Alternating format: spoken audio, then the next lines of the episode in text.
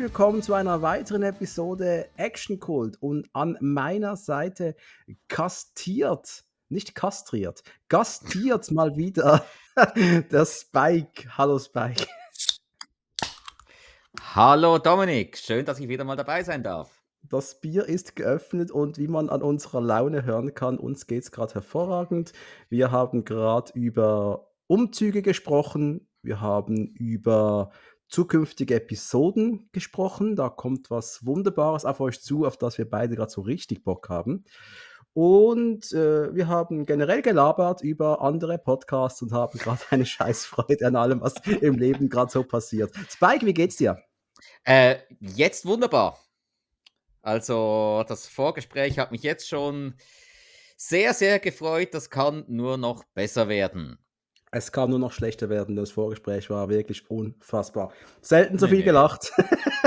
nee, nee, wir haben uns ja schon ein nettes Thema ausgesucht. Da wird die Laune hochgehalten. Ja, ein sehr nettes Thema, denn wir wollen heute über mal was Aktuelleres sprechen.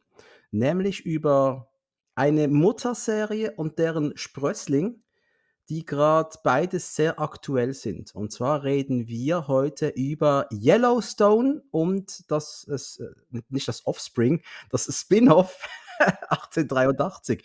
Das haben wir uns ausgesucht, weil das Spike hat mich zum einen ein bisschen angefixt mit Yellowstone. Ich wollte die Serie sowieso schauen, aber äh, das Bike hat das Ganze noch ein bisschen geturbo-boostet, dass wir auch bei uns zu Hause, wir sind in Rekordzeit durch diese ersten vier Staffeln Yellowstone gesprungen und dann auch entsprechend durch das Spin-off. Und was kann man da sagen, außer ich will, dass ihr da draußen das Teil schaut. Unbedingt. Und äh, wichtig zu erwähnen, ähm, das Ganze ist ja auf Paramount Plus. Ist ja auch äh, äh eine eigene Serie von denen. Aber die vierte Staffel ist zurzeit nur auf Sky zu schauen. Was eigentlich ein absolutes Unding ist, was dass man, man, man kann hier, so, hättest du, du es mir nicht gesagt, hätte ich es nicht, hätte ich nicht gesehen. Es wäre ein Drama gewesen. Danke dafür nochmals. Ähm, Irgendwas bin ich ja da. Ja, endlich hast du meine Daseinsberechtigung. Äh, das, äh, das ist schon geil, dass, dass die heutige Streaming-Zeit, du musst einfach alles abonniert haben und du kannst dann alles irgendwo irgendwie suchen und vielleicht finden, aber wenn du das nicht hast, dann bist du einfach ein bisschen im Arsch. Das ist schon mühsam. Das nervt mich. Tja, es ist wie mit Browser-Games. Wenn du schneller vorankommen willst, kostet es Geld. ja, ist so, oder? Ja. Ach, früher war alles einfacher. Früher war alles einfacher. Man wäre in die Videothek gegangen, hätte sich eine Staffel gekauft für 200 Franken und es wäre gut gewesen. Heute zahlst du ein bisschen weniger und kannst es vielleicht schauen oder vielleicht eben nicht. Aber ihr könnt, wenn ihr wollt, auf Sky, auf Paramount Plus zum Teilen. Und ich meine, es könnte sogar noch auf Amazon Prime sein in Deutschland, bin ich nicht ganz sicher. Bei uns auf keinen Fall in der Schweiz, das weiß ich. ich. Nein, ich glaube nicht. Bin ich sicher. Anyway, Yellowstone. Wir wollen kurz mal drüber reden. Der Ursprung dieses Ganzen, das, das ist bei einem einzelnen Mann. Dieser Mann heißt Taylor Sheridan. Habt ihr vielleicht schon mal gehört? Spike, was, was weißt du von diesem Mann noch? Ähm, also ich hatte das Gesicht schneller vor Augen als den Namen, weil ich kannte den natürlich aus Sons of Anarchy. Bei äh, Sons of Anarchy, da hat er in den ersten beiden Staffeln hat er ähm, den Pol äh, Polizist oder später einen Polizeichef gespielt. Er war der Stellvertreter vom äh, Chief Answer.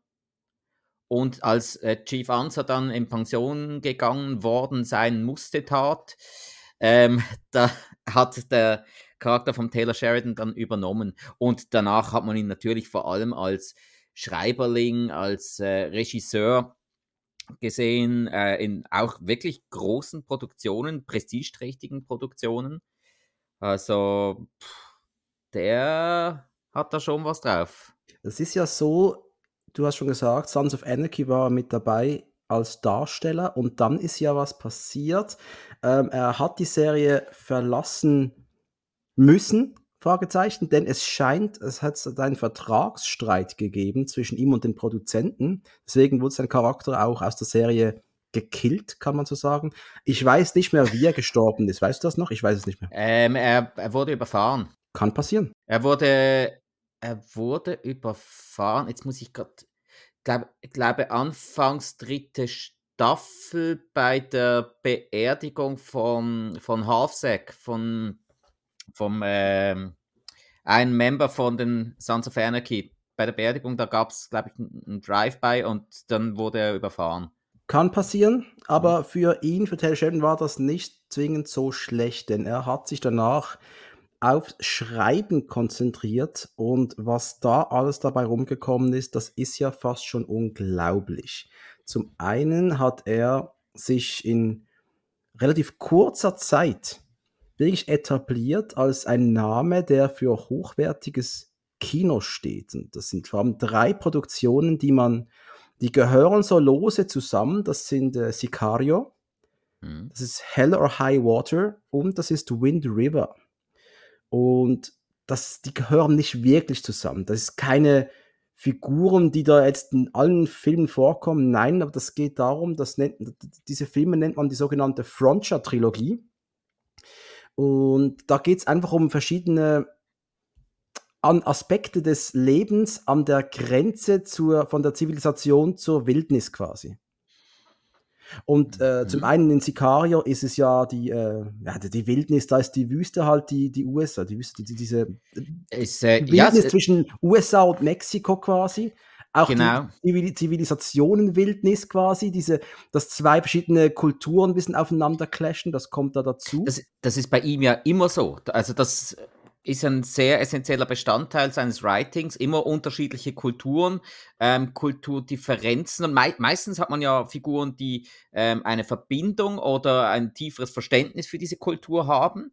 Äh, bei Sicario zum Beispiel ähm, die Rolle von Benito del Toro zum Beispiel ähm, oder dann äh, Jeremy, Jeremy Renner in äh, Wind River war da so etwa die Verbindung, meiner Meinung nach.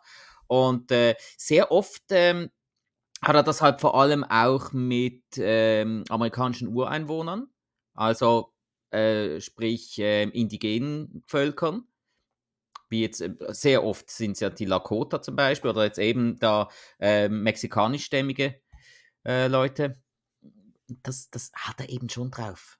Ja, kann, äh, und, und die Filme sind auch jeweils extrem schauenswert. Also das, das sind alles, das wären Blindkäufe im, im, in der Videothek. Absolute Blindkäufe kann man sich geben. Sicario hat noch eine Fortsetzung bekommen, Sicario 2.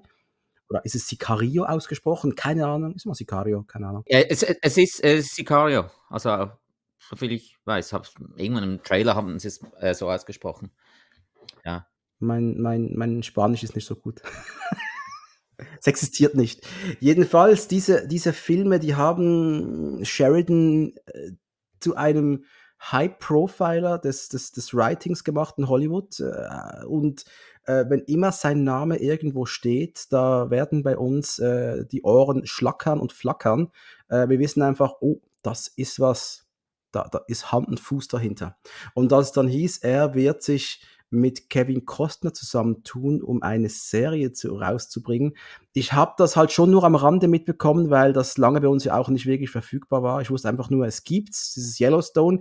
Irgendwann werde ich es sehen. Ich habe ein paar Bilder gesehen vom Kevin Costner im Cowboy-Hut, was nie verkehrt ist, kann man sagen. Funktioniert eigentlich immer entweder Kiemen oder Cowboy-Hut? Richtig, oder? Oder und äh, äh schönen Landschaften, Tieren und ich so, okay, das hat was es könnte ein moderner Western sein. Ja, und äh, wollen wir mal schauen, auf Justin, was geht's eigentlich, Spike? Kannst du mir das erklären? Okay, ich versuch's mal. Ganz kurz, also. Leute, das ist ganz wichtig. Wir werden nicht spoilern. Hier, wir haben das wie zuvor besprochen, dass wir wollen euch anteasern mit dieser Episode hier. Wir wollen euch geil machen auf Yellowstone 1883. Ihr könnt hier zuhören, ihr werdet nichts gespoilt kriegen. Hoffe ich zumindest. Und wenn doch, dann nehme ich es raus danach. Ganz einfach. Wir, ge wir, geben uns Mühe. Okay, also, ähm, das Wichtigste, um was es geht, ist äh, die Yellowstone Dutton Ranch. Das ist so der Dreh- und Angelpunkt der ganzen Serie. Diese Ranch und die Familie Dutton, die bereits seit ja, zu diesem Zeitpunkt etwa 130, 130, 135 Jahren diese Ranch besitzt, gerade ähm, am Rande des Yellowstone Nationalparks und des äh, Wind River ähm, Indianerreservats. nenne es jetzt einfach mal so, sagt man ja eigentlich nicht, aber hm, wird ja auch so in der Serie angesprochen. Briefe ähm, an Spike, bitte, danke. Ähm, ja. Nee, nee, nee, nee, nee. Großen Respekt vor diesen Leuten und äh, gerade ihrer Art und Weise mit Mensch und Natur einig zu sein. Also es geht vor allem um Rinderzucht auf dieser Ranch. Und was wir jetzt hier haben, ist definitiv eine moderne Western-Serie. Es wird viel geritten, es wird auch geschossen. Es gibt vor allem allerdings ähm, wirtschaftliche Streitereien. Also Wirtschaft ähm, ist ein ganz, ganz essentieller Bestandteil dieser Serie. Ähm, Grundbesitz, die einen haben viel, die anderen haben wenig, andere, die eigentlich auch viel haben, wollen noch mehr. Ähm, Traditionen, gerade bei der äh, Datenfamilie sind Traditionen sehr, sehr wichtig. Merkt man ja auch, die sind ja fast permanent auf ihren Pferden unterwegs und nicht nur auf den Quads, was zwar auch ähm, legitim wäre, aber ist eine andere Art der Landbewirtschaftung oder Viehzucht, besser gesagt. Und ja, das ist mehr oder weniger ist das so in etwa dann natürlich die einzelnen Charaktere, die Antagonisten, die Protagonisten, die Nebencharaktere, Nebenstränge, dann der rote Faden, der dann immer wieder irgendwie sich wieder zurückfindet. Ja, gibt viel zu sehen, viel Spannendes, ähm, sehr, sehr viele Storystränge. Ich habe jetzt extra nochmal schnell ähm, alle Staffelenden nochmal kurz geschaut äh, für die ganze Serie rewatchen. Das hat nicht mehr reingepasst und da muss ich auch schon wieder sagen, ey, es war eigentlich so viel. Es war wirklich viel. Es waren aber gar nicht so viele Folgen. Es waren bislang äh, vier Staffeln mit etwa, wie vielen Folgen? 40 etwa? 40 Folgen? Ähm, es waren ab der zweiten Staffel jeweils zehn Folgen. Genau in der ersten Staffel waren es neun Folgen, allerdings die erste Folge ging eineinhalb Stunden. Also eigentlich auch zehn Folgen. War eigentlich ein Film, ja. Und was, was mich so extrem fasziniert hat, dass die, die Serie hat mich bei der ersten Folge bereits gehabt mit unfassbar geilen Landschaftsaufnahmen. Klar, äh, man, man könnte jetzt sagen, Netflix hat mal wieder die übliche Drohne steigen lassen, aber es ist nicht Netflix. Nein, das ist massiv mehr. Das ist massiv mehr. Das sind Aufnahmen, die auch so extrem dynamisch sind, wie du die Kamera verfolgt ein Auto von oben und fliegt dann über die Wälder durch dieses wunderschöne Montana. Es ist unfassbar schön, was wir sehen. Und dann kommt da halt dazu, und dann, äh, dann müssen wir schon mal sagen, du siehst einfach fucking Kevin Costner der in einer TV-Serie, einer sehr hochwertigen TV-Serie, es ist Kevin Costner. Äh, äh, Entschuldigung, ich schaue mir eine Kevin Costner-Serie an und das, das, die Realisation, dass dies war einer, ich habe es schon mal bei unserer Postman-Episode erwähnt, bei, glaube ich, ähm, der stand ja für mich damals als einer dieser ganz großen Kinostars, weil der, als ich angefangen habe, richtig so fern, fernzuschauen, da wurden Vorschauen mit ihm gezeigt und Kevin Costner ist einer der Namen, die sich bei mir ganz, ganz früh eingeprägt haben, als das ist der ganz, oder einer der ganz, ganz großen. Ist, ist bei mir ja auch so. Also bei mir war, ist, steht Kevin Costner auch heute noch für, ähm, was der rausbringt, ist mindestens sehenswert. Da kann man, zum Teil darüber diskutieren, ob man mehr, mal weniger, aber grundsätzlich praktisch immer sehenswert. Hört euch die Postman-Folge an, dann wisst ihr Bescheid. Ja, und dann halt noch ein Western-Thema. Aber was man halt schon sagen muss, es, du sagst jetzt eine Kevin Costner-Serie. Augenscheinlich natürlich schon, aber es, es ist ab, es entwickelt sich immer mehr dazu, dass es keine Kevin Costner Serie ist, dass Kevin Costner zwar sehr wichtig ist, aber nicht mal der wichtigste. Nein, er ist auch nicht der strahlende Held dieser Serie, denn es gibt keine Helden hier eigentlich. Er ist einfach der Großgrundbesitzer. Ja. Hm, also, Ein, zwei gibt es, denke ich. Ja, äh, es gibt Identifikationsfiguren ja, aber klassische gute Menschen sehe ich da jetzt nicht. Doch. Und klassisch einfach, okay, spannend, das können wir noch anschauen. Können wir anschauen. werden wir, werden wir. Wenn wir auf die Charaktere gespannt. eingehen. Okay, bin ich sehr gespannt. Aber ähm, Kostner ist eine sehr ambivalente Figur zwischen äh, einem, ich will einfach in Ruhe gelassen werden äh, Großgrundbesitzer und einem, der Macht will, einer, der auch nicht vor mal Mord zurückschrecken würde, wenn es sein müsste. Ja, das ist auch so ein Punkt, den habe ich zuerst etwas unterschätzt. In der ersten Staffel dachte man das noch nicht so sehr. dass es bei der Serie wirklich so zur Sache gehen wird. Aber eben, wir spoilern nicht, aber was man sicher sagen kann, äh, ist auf jeden Fall, es geht noch richtig zur Sache im Verlauf der Serie. Also es gibt viele, viele Schießereien und die sind sogar, finde ich, richtig cool gemacht. Ja, ja, ja. Handwer handwerklich ist das ganz, ganz großes Kino, müssen wir nicht sagen. Ähm, alles hat einen sehr reellen Touch auch. Also das ist nicht irgendwie, da fliegen keine Superhelden durch die Gegend und äh, brechen sich keine Knochen. Nein, da wird viel gebrochen. auch bei Rodeos wird viel gebrochen, muss man noch sagen. ja. Ja, ja.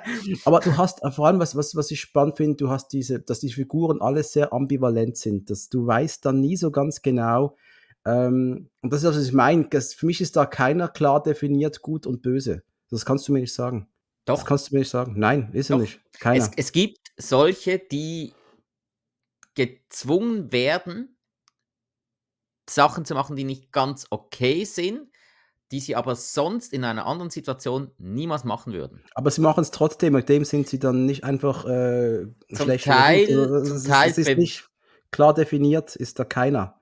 Und du kannst dann nicht sagen, nur weil er gezwungen wird, kannst nicht sagen, weil er gezwungen wird und das dann macht, ist er nicht trotzdem ein guter Mensch. Wir gehen nachher noch drauf ein, aber ein, zwei Beispiele habe ich schon für dich, die für mich für eigentlich gute Menschen stehen. Ähm, ich, bin, ich bin jetzt schon sehr gespannt, aber wollen wir zuerst mal kurz ruckzuck, zack, zack durch die Staffeln. Um was geht es konkret in den Staffeln? Und zwar ohne groß zu spoilern. Bringen wir das fertig, Spike? Ich bin nicht ganz sicher. Wir versuchen wir es. Versuchen es zumindest, ja. Also ich kann mal sagen, die erste Staffel von Yellowstone führt uns einfach mal ein in die Welt der Familie Dutton. Die zeigt, wie diese Welt funktioniert. Die zeigt uns den Betrieb auch dieser Familie. Da, du hast schon gesagt, es geht um Rinder, es geht um Pferde. Die Pferde bitte nicht vergessen. Pferde, aber vor allem Rinderzucht. Rinderzucht, ja, aber Pferde sind, es kommt eigentlich dann später noch dazu, oder die Pferde kommen noch, werden noch eine größere, ja, größere Rolle spielen, ja. Pferde werden immer wichtiger. Ähm, aber zu dem Zeitpunkt sind sie vor allem als, ähm, äh, bös gesagt, als Arbeitstiere da, um die Rinderzucht ähm, voranzutreiben. Genau, und äh, vor allem sieht man in der ersten Staffel mal, wie dass da politische Rivalen gibt. Es geht darum, die Daten haben das größte Land in Montana, müssen wir auch sagen, das größte äh, privat betriebene Land quasi. Äh, und du siehst halt, wie die Familie Daten alles macht, um ähm, man will ihnen das Land wegnehmen, man will sie enteignen fast schon. Also das sind politische Quälereien da drin, die, die mit einspielen. Äh, politische Debatten, keine Ahnung. Äh, es ist nicht immer ganz, es ist nicht ganz simpel, das zu schauen. Man muss da schon ein bisschen den Kopf mit dabei haben noch. Ist so, ist absolut so. Und eben, man will eigentlich der Familie Datten dieses Riesenstück Land wegnehmen. Das missgönnt, alle Seiten missgönnen ihnen das und das über die ganze Serie hinweg. Die Art und Weise und die Mittel und Zwecke davon sind einfach jedes Mal unterschiedlich. Jetzt in Staffel 1 ist es ja von den Lakota, da äh, soll ja ein Hotel mit Casino gebaut werden, das natürlich mordsmäßig äh, Kohle, Touristen und so weiter und so fort bringen soll. Und das dann halt als Mittel zum Zweck, weil es ist halt immer so, man will das das größere Wohl verkaufen, als dass es die Dattenranch wäre und somit eigentlich die Regierung dazu äh, bewegen, dass die Daten enteignet werden.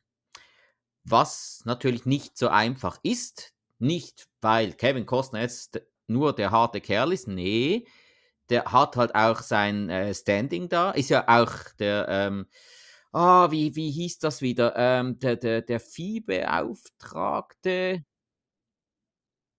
also so, so, so quasi der, der Viehzuchtmarschall oder sowas. Kann man, das, ist, das ist ja auch so ein. Ich habe das versucht zu googeln, Spike. Ich habe nicht ganz geschnallt, wie das funktioniert, diese Viehzuchtpolizei, die es da gibt. Ja, ist so. Das ist einfach so. Äh, halt auch so eine Art wie, wie, wie, halt nicht so spezialisiert, aber auch so eine Art wie jetzt ein, ein ATF zum Beispiel oder, oder ähm, die, die DEA und so weiter.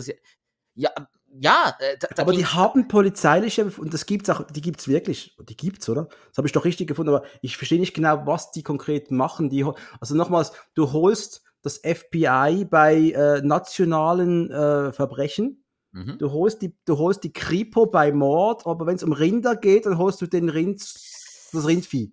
Also es sind ja dann meistens so Zusammenarbeiten. Es ist ja auch wie, wie eine, die, die Forstwirtschaftsbehörde oder so. Wenn es jetzt irgendwie äh, um, um äh, äh Landbeschädigung geht oder sowas. Und jetzt hier geht es halt um, äh, ums Tierwohl oder halt eben um, um, um Tierdiebstahl und so weiter und so fort. Das war ein netter Kniff, dass die Datens noch mal ein bisschen mehr Macht haben und etwas mehr mit ihren illegalen Aktionen in der Legalität sind.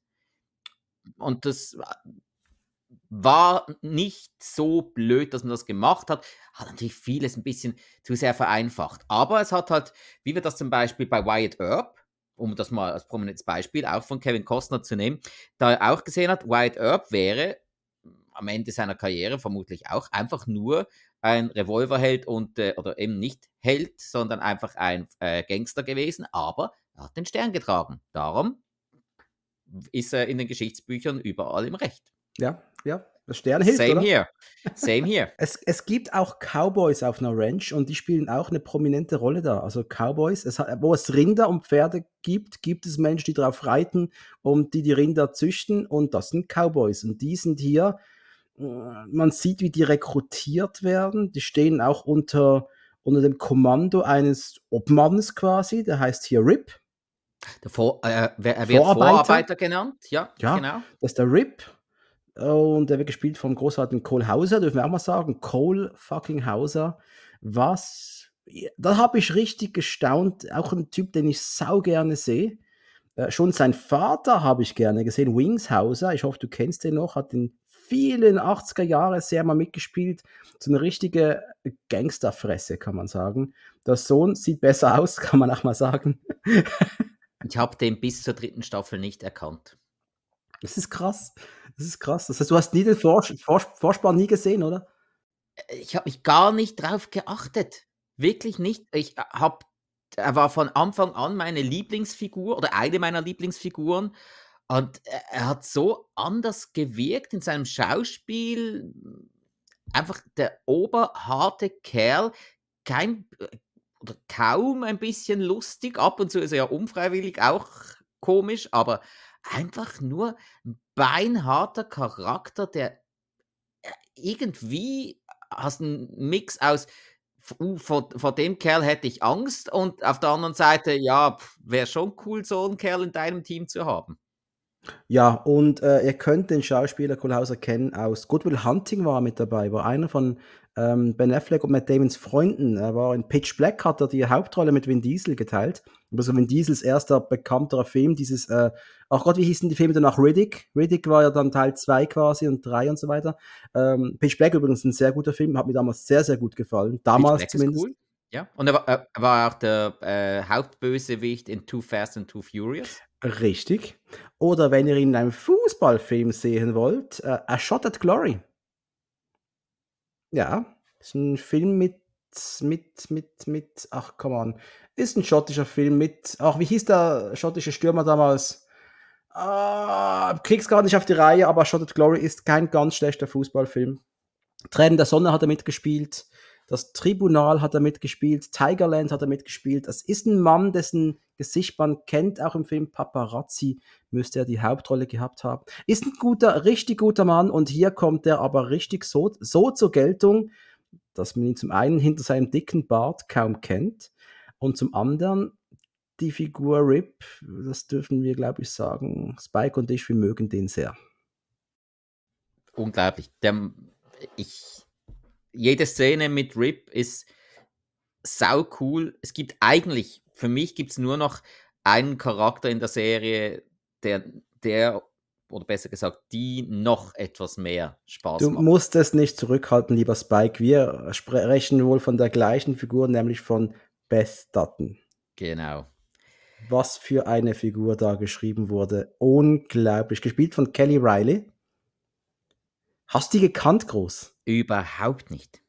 Kein ich habe mal geschaut, bisschen. was die so gemacht hat früher und das Gesicht habe ich schon so schon mal gesehen zuvor, aber auch nicht so wirklich präsent gehabt. Ich habe aber L'Auberge Espagnol habe ich mal gesehen, das weiß ich noch. Äh, Pride and Prejudice habe ich garantiert nicht gesehen. Ich will auch ehrlich, aber ich habe Sherlock Holmes nicht gesehen mit Robert Downey Jr. Ich habe die auf meinem Pile of Shame beide ist nie gesehen. Na, doch, die, die, die habe ich schon gesehen. Die kann man schauen. ja, ja, die kann man schauen, aber man kann noch vieles, wenn man will.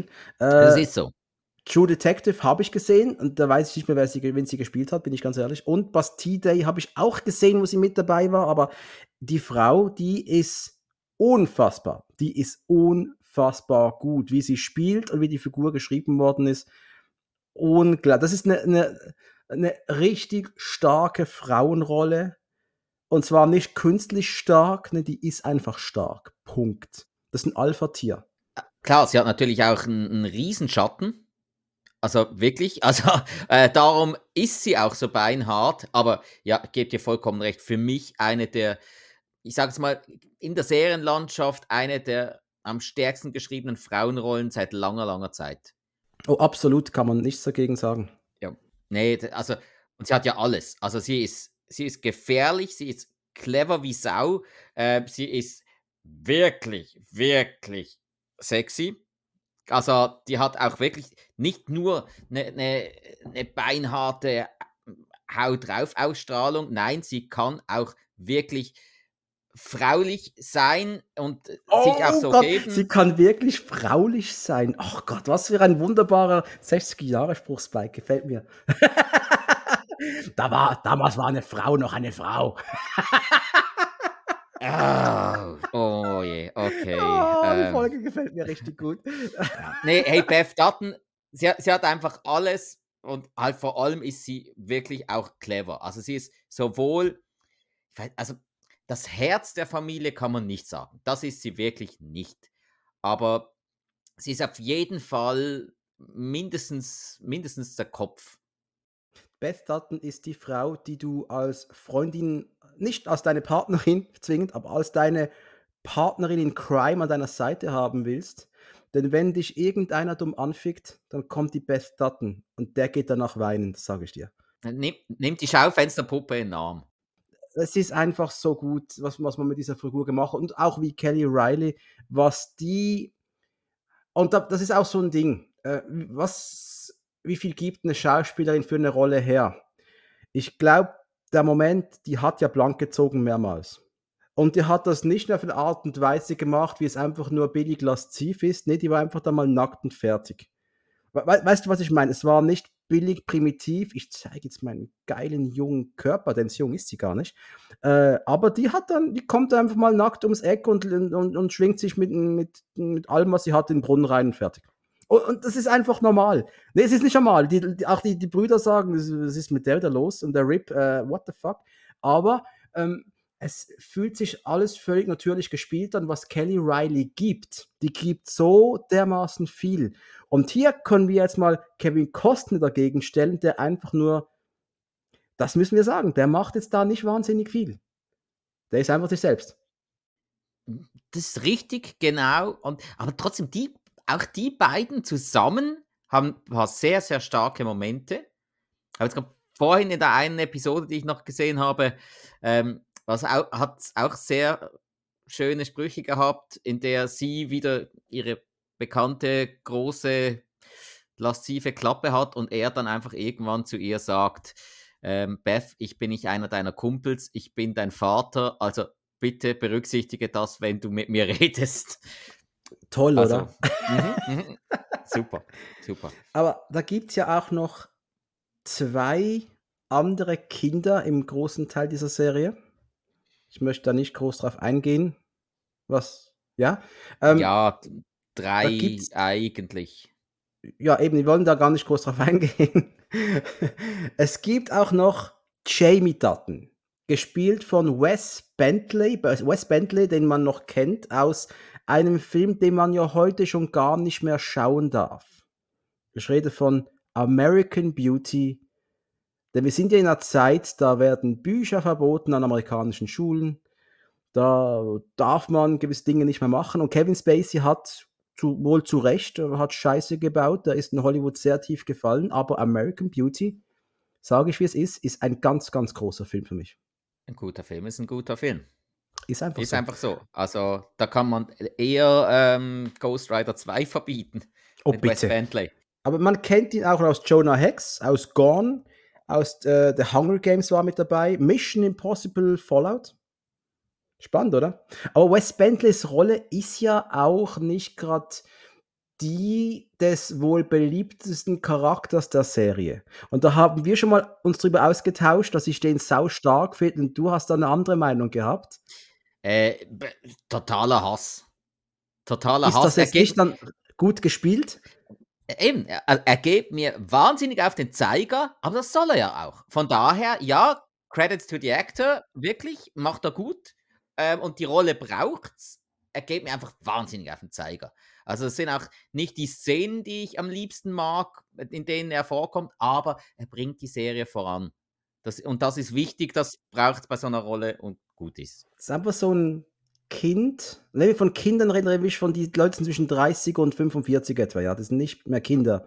Ja, so eine Generation später. Und ähm, die sind, äh, jetzt vor Wes Bentley ist ein völlig anderer Typ als Beth, als seine Schwester, ist völlig anders gepolt ähm, und ist vielleicht auch der, der eher mal andere Bedürfnisse wichtiger vielleicht sieht als die der Familie oder die des Zuschauers.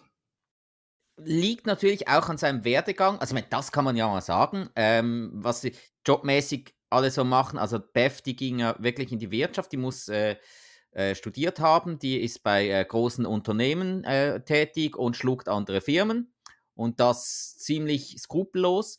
Ähm, Jamie, der hat äh, Jura studiert und ist eigentlich der Familienanwalt, oder so, so startet es jedenfalls, er war der Familienanwalt, ähm, während der älteste Bruder, über den wir jetzt gar nicht groß geredet haben, äh, der Lee hieß er, glaube ich, ähm, der hat ja eigentlich die, die Viehzucht, also die Ranch, eigentlich geleitet. Ja, und dann gibt es ja noch einen Bruder. gibt es noch einen jungen Hotshot, oder? Er wirkt zumindest sehr jung. Er müsste der Jüngste sein, bin ich der Meinung. Äh, Wie heißt er noch gleich? Ähm, Ähm, Casey. äh, Casey. Casey Dutton. Er quasi, ich, ich, für mich wurde er zu Beginn gleich mal wirklich als Jungspund der, der ganzen Familie äh, dargestellt, weil halt der Schauspieler wirklich relativ jung ausgesehen hat zu Beginn. Für mich zumindest. Ist aber gar nicht. Das gleich, das ist gleich alt wie du, glaube ich. Ich kann schwören, er ist gleich alt wie du. Er ist 84. Ja, ja, zwei Monate älter ist er als ich. Na, siehst du. Äh, als ich noch Hast so ausgesehen habe wie der gehalten. Kerl, du.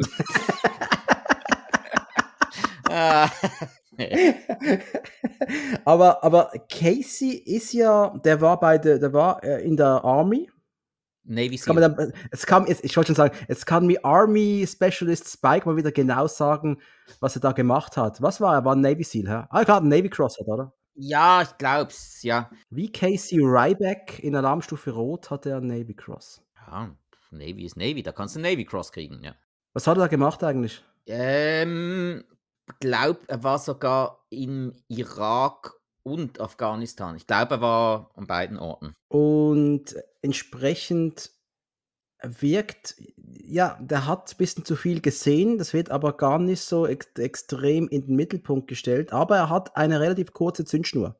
Ja, also er hat auf jeden Fall ähm, posttraumatisches Stresssyndrom.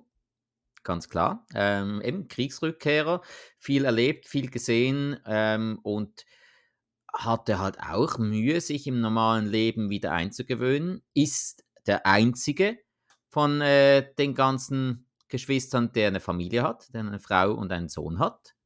Was es natürlich auch nochmal spezieller macht, ähm, was ihn aber auch äh, quasi im normalen Leben hält.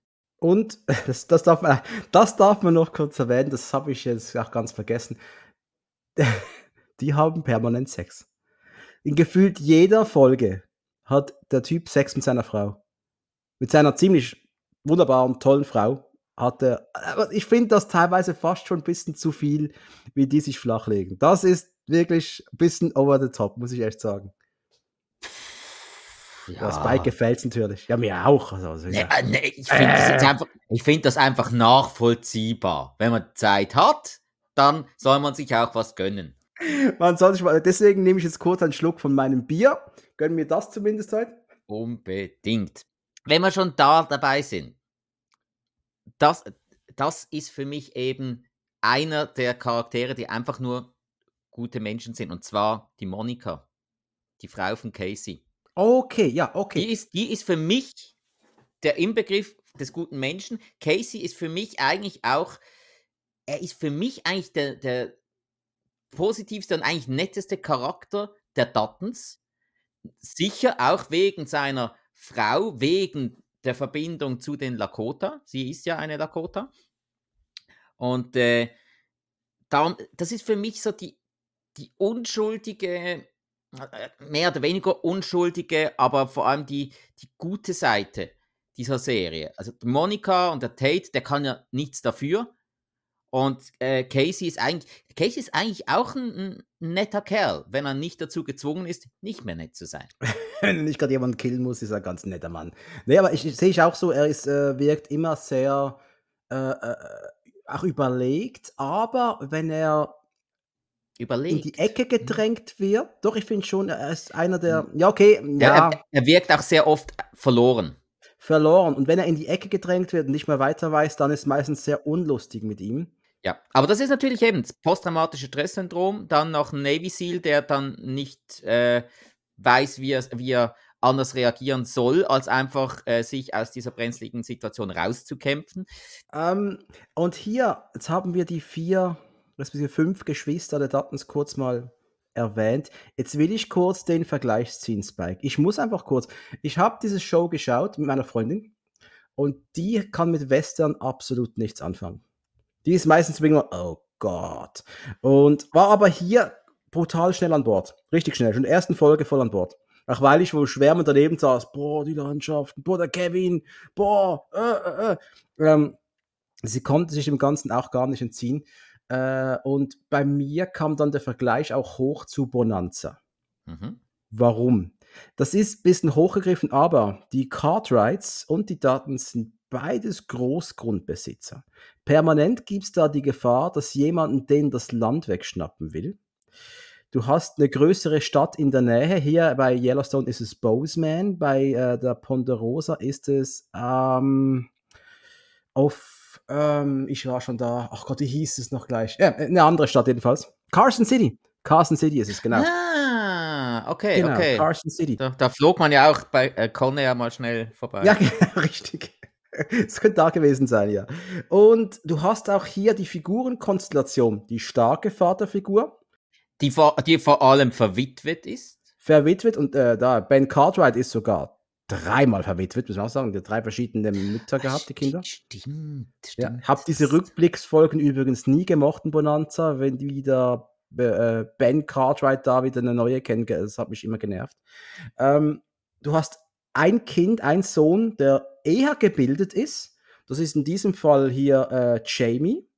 Und bei den Cartwrights ist es Adam, der ja später, also die Serie verließ, und auch hat sich immer sehr äh, kultivierter gegeben als seine Brüder, wurde danach wurde er Architekt oder irgend sowas. Es wurde mal erwähnt in Bonanza, nachdem Colonel Roberts ausgestiegen ist. Er hat da irgendwas höherklassigeres gemacht. Also Arzt wurde er ganz sicher mal. Er wurde mal Arzt in einer anderen Serie. in John. TJ, äh, äh, TJ Trapper John MD, Trapper genau. John MD, ja. Was ja, glaube ich, eine Ablegerserie von Mesh war. Von Mesh war, ist. genau, richtig. Was eine ganz lose Verbindung da war, irgendwie fand ich schon ganz witzig. Trapper John. Ich, äh, das, war, das war so eine Serie, die meine Mutter oft beim Bügeln geschaut hat und dann hat man halt mitgeschaut. Aber die Titelmusik, die kann ich immer nach. Ne, ne, ne, ne, ne, ne, ne, ne, ne, ne, ne. Es ist immer noch hier drin. War eine tolle, war eine tolle Serie. Die hat war eine tolle Show, ganz klar.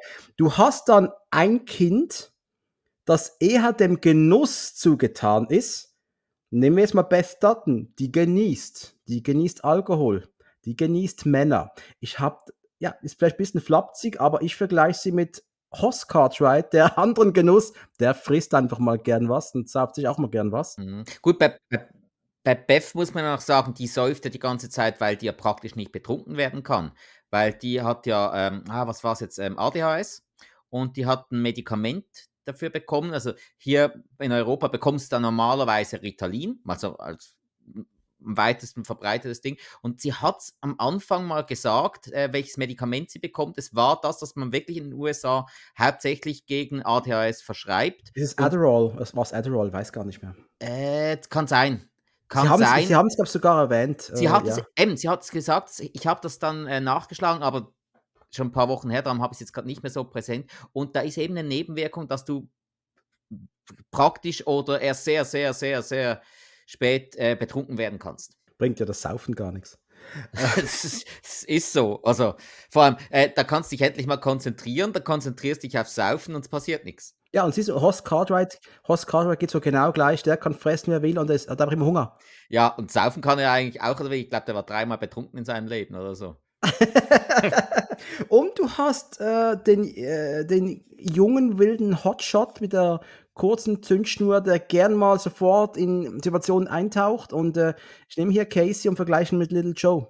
Nur schon mal wegen dem Alter natürlich nachvollziehbar, klar. Also ich weiß, dieser Vergleich hinkt auch ein bisschen, weil die Figuren schon völlig anders ticken, aber für mich ist die Grund, diese Konstellation, ich musste ein bisschen lachen, als ich das für mich so runter analysiert habe, dass das eigentlich, du hast fast die gleichen Figuren genommen mit ähnlichem Hintergrund, hast die jetzt einfach ein bisschen gedreht und halt mit massiv mehr Tiefe ausgestattet, als es in der 50er, 60er, 70er Jahre damals gemacht hat. Aber ich sehe ich seh Parallelen. Ist natürlich eine klassische Konstellation aus verschiedenen Charakteren, die du aus dramaturgischer Sicht auch haben musst. Irgendwo. Also, Lass mich in dem glauben, dass es Absicht war, okay? nee, nee, also mein, nur, nur schon mal mit dem Großgrundbesitzer und mit dem verwitweten Vater. Äh, Ich habe ja von Anfang an gesagt, den Punkt gebe ich dir. Ich will noch eine Figur nennen. Ich will nicht groß auf alles andere eingehen. Du hast noch einen tollen, äh, äh, äh, nicht Vorarbeiter, einer, der auch, ähm, ach Gott, wie heißt noch gleich? Lloyd. Lloyd, ja, der, den ältesten der Cowboys. Genau, er ist so quasi, mh, was soll ich sagen, eine Respektsperson da. Äh, Die Jungen schauen auf ihn auf, aber ist immer noch dem Vorarbeiter unterstellt. Die schauen doch, die haben schon Respekt vor ihm. Das ist ein erfahrener Mann, das spürt man auch. Ja, aber halt auch nicht mehr immer. Nicht mehr immer. Es wird vielleicht irgendwann mal schwieriger für Lloyd, aber es gibt eine wunderbare Figur, die heißt Jimmy. Mhm. Und der wird in der hm, ersten, zweiten Folge, glaube ich, rekrutiert als Cowboy. Als gefallen, weil äh, da irgendwie die, El die Eltern kennen sich und äh, da hat äh, Vater Datten mit Vater Jimmy ein Abkommen gemacht. Hey, mein Sohn, der ist ein Versager und äh, nimm ihn bitte auf. Okay, so irgendwie war es, oder? Ja, es war vor allem äh, ähm, drogensüchtig. Genau, und dieser Jimmy, ich will hier jetzt gar nichts dazu sagen, aber danke, lieber Taylor Sheridan, was du da gemacht hast. Bislang. Ist für mich das Beispiel für den Charakter, der zwar Böses tut, es aber nicht will und von sich aus, wenn er nicht in der Situation wäre, es nie getan hätte. Der nächste, der eigentlich ein guter Kerl wäre, eigentlich. Und ja, Jimmy hat natürlich von allen Figuren meiner Meinung nach in der Serie die größte Entwicklung gemacht. Ja, das kann man so sagen, ja. Ja. Und so. auch eigentlich die schönste Entwicklung. Also, wenn nur, nur schon mal, den, ich glaube, das kann man sagen, den Location-Wechsel, den er mal hat, ähm, auf, der, auf die äh, Four Sixers Ranch, großartig. Ganz, Ja. ganz großartig. Jimmys Entwicklung ist toll, gefällt, gefällt mir auch äh, unfassbar gut. Und ich bin gespannt, was da in Zukunft noch kommen wird. Wollen wir mal auf die Staffel 2 schauen? Wir haben jetzt kurz Intro gemacht nach der Figur Staffel 2. Da geht es ja immer noch darum, das Erbe der Ranch zu sichern ähm, und muss sich mal wieder äh, irgendwelchen äh, äh, Schergen entwehren. Das ist mein Problem ist. Ist wirklich mein ganz großes Problem. Ich weiß nicht mehr, welcher Gegenspieler wann war. Wir haben diese Serie, stellenweise haben wir sechs Episoden pro Tag geschaut. Also wir haben das ruckzuck äh, in uns eingesogen. Spikes, Staffel 2, was kannst du mir da spoilerfrei noch sagen? Also, ich kann das so sagen. Ähm, in der ersten Staffel war das äh, Indianer-Casino und Hotel der große Gegner. Das war dann in Staffel 2 nicht mehr das ganz große Problem, aus Gründen. Dann kamen aber die Beck-Brüder. Die Beck-Brüder, die äh, selbst äh, Casinos hatten und die mal fanden, ja, pff, da geht uns ja Geld flöten, wenn ihr jetzt da auch noch ein Casino aufmacht. Und äh, darum äh, haben die da äh, sich eingemischt. Mehr oder weniger. Und so sind dann natürlich die beiden Antagonisten geschaffen worden für diese Staffel, die auch wirklich, wirklich mit ganz, ganz dreckigsten Mitteln gearbeitet haben. Ähm, verwerflich bis zum Geht nicht mehr. In vielerlei Hinsicht.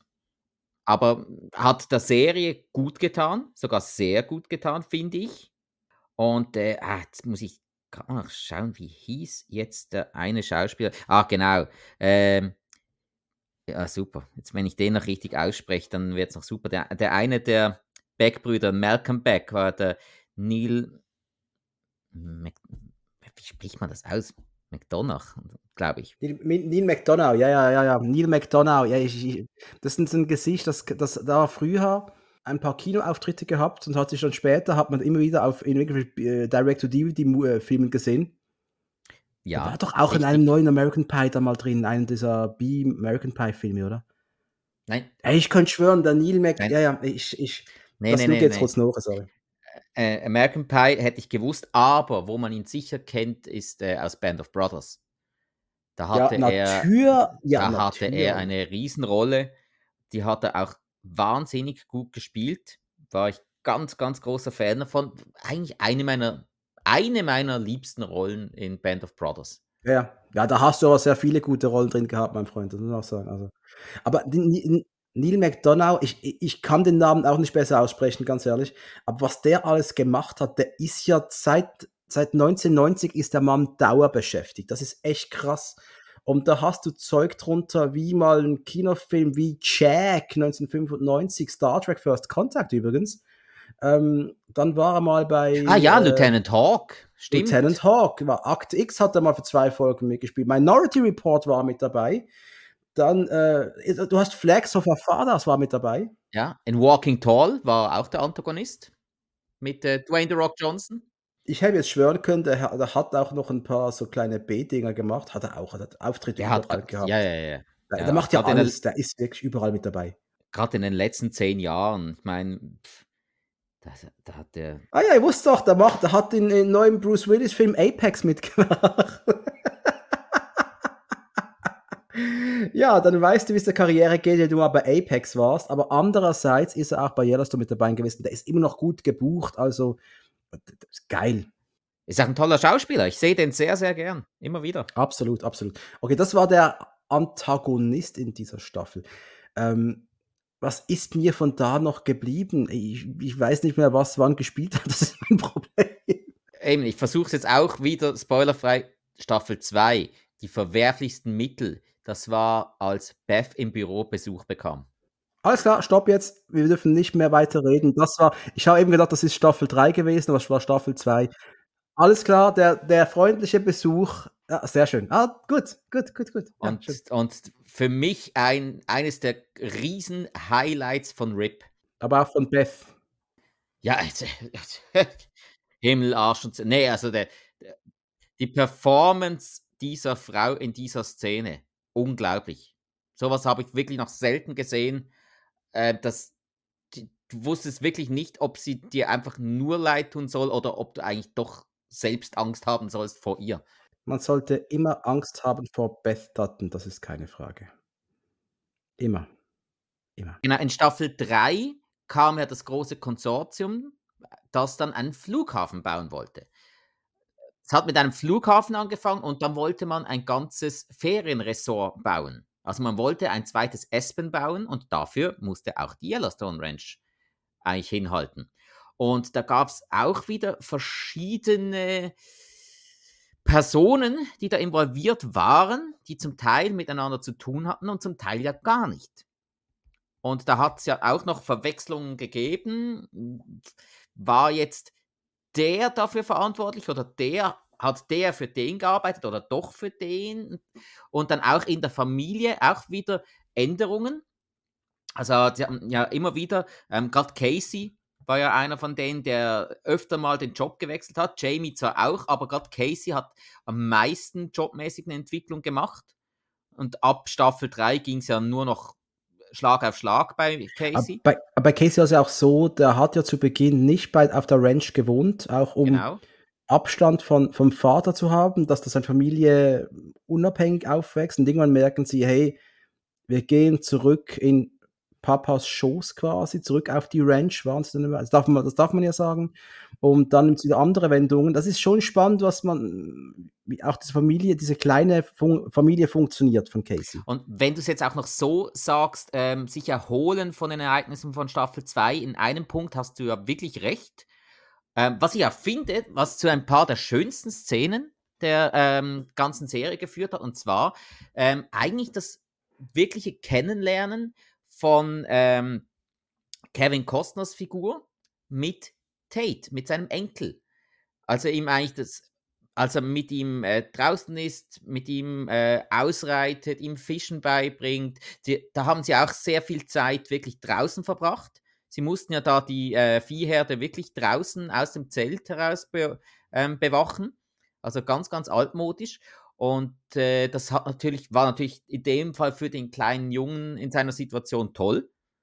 Ähm, und da fand, das fand ich wirklich, finde ich auch allgemein immer schön bei Yellowstone, den Respekt, den sie vor den Tieren haben. Ja, total. Wie sie auch, ich sag nur Wolf. Auch, auch, ja, aber auch natürlich die Pferde, die Rinder an sich. Das sieht zum Teil zwar ruppig aus, geht aber halt nicht anders. Aber du hast dann auch mal eine, du hast auch mal eine Beth Dutton, die äh, mit Vollgas schreiend auf einen Rudel Wölfe losrennt. Das hast du auch. das darf man so sagen, oder? Ja, ja, klar. Und äh, natürlich haben die Wölfe dann Angst, hätte ich auch. die, die Wölfe sind smart, die wissen das. Shit, das ist die Beth Dutton, da müssen wir weg. Ja, die frisst uns genau. zuerst. Entweder erschlägt sie uns oder sie verklagt uns. Ja, genau. Richtig. Ja. Oder macht andere Dinge mit uns. Ah, nee.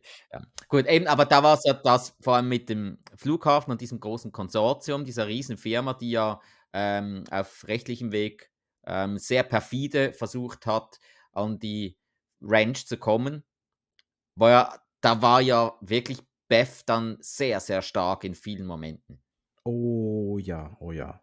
Und du hast dann Jamie, der gerade auch versucht herauszufinden, wer er eigentlich ist.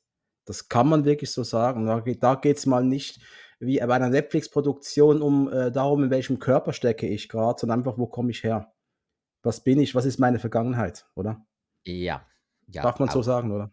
Ja, kann man, kann man etwa so sagen. Und ich meine, Staffelfinal, dritte Staffel. Und dann auch der Anfang, der Übergang in die vierte Staffel. So was hast du noch nicht gesehen emotional, wahnsinnig Action, brutal, das Tempo unglaublich. Ähm, also, wenn, wenn ich da jetzt äh, ein Jahr hätte warten müssen, von Ende Staffel 3 zu Staffel 4, ich wäre durchgedreht. Das wäre unerträglich gewesen, oder? Unerträglich.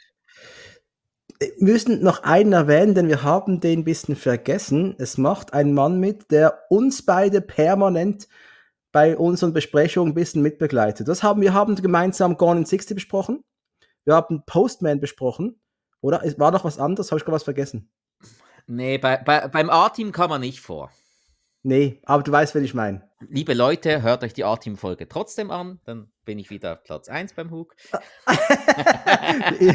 internen, äh, internen Action-Cool-Charts, da lösen sich das A-Team um zum Töten freigegeben permanent ab und Spike ja. ist gerade brüskiert, dass er nur noch auf Platz 2 steht. Dafür ist der Jan gerade super glücklich, nehme ich an. Yippie. Nee, nee, ich, ich gönne das dem Jan ja, aber ewig sollte das nicht werden.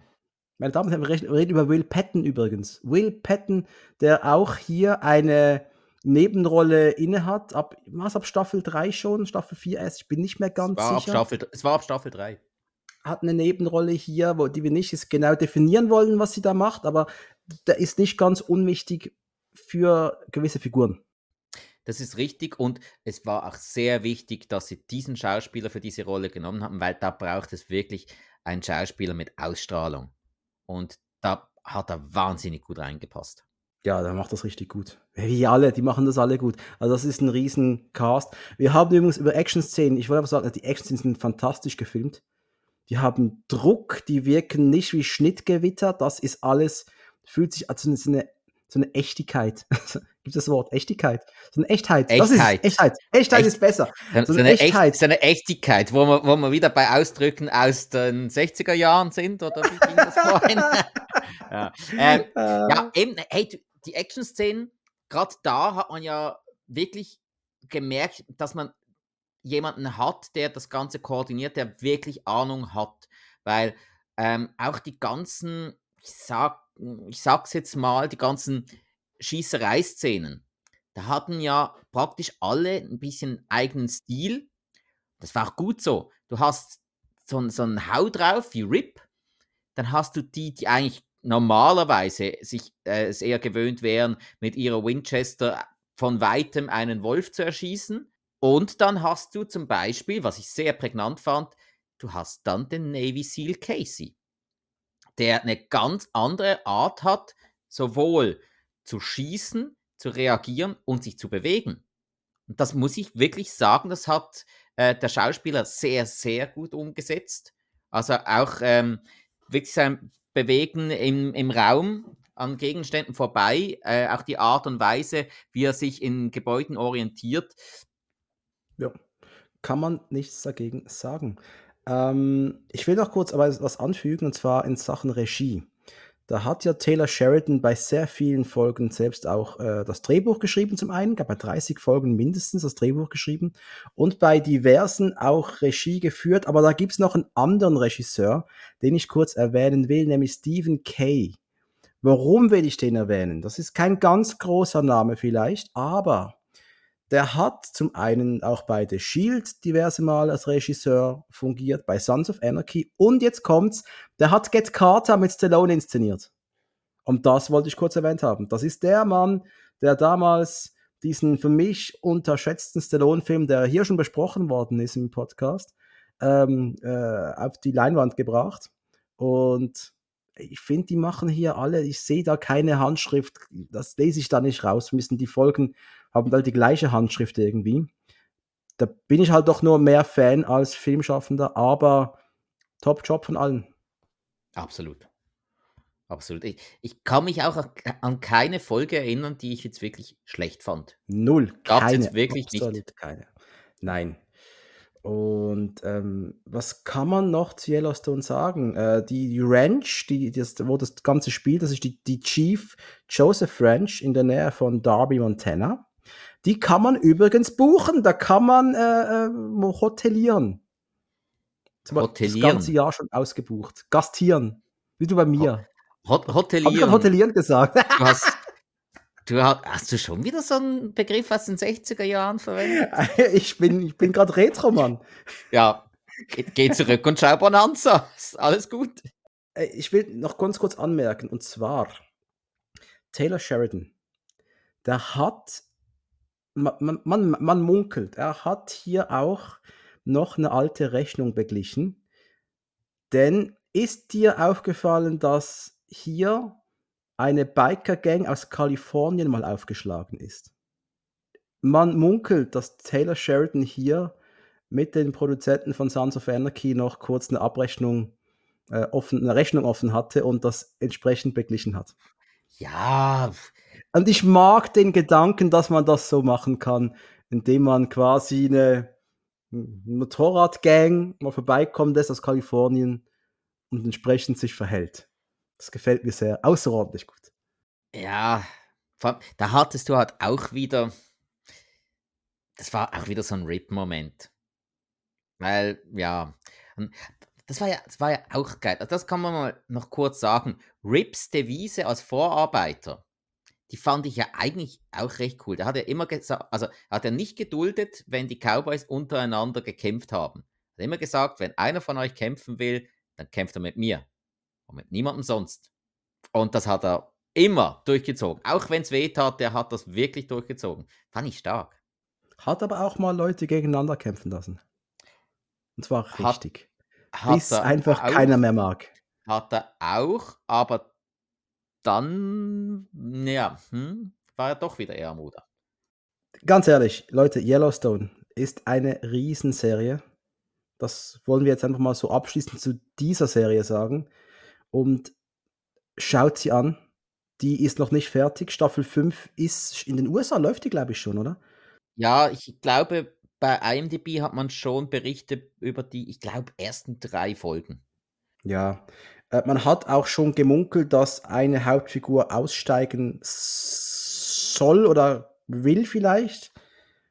Ja, kann man mal so sagen. Also man schmunkelt damit, dass, dass Kevin Costner nicht mehr mitmachen will vielleicht. Aber ich, ich denke, da geht es einfach nur um Geld. Kann sein. Ich bin mir ziemlich sicher, dass wir eine Figur ähm, in der, einer der nächsten Spin-off-Serien sehen werden.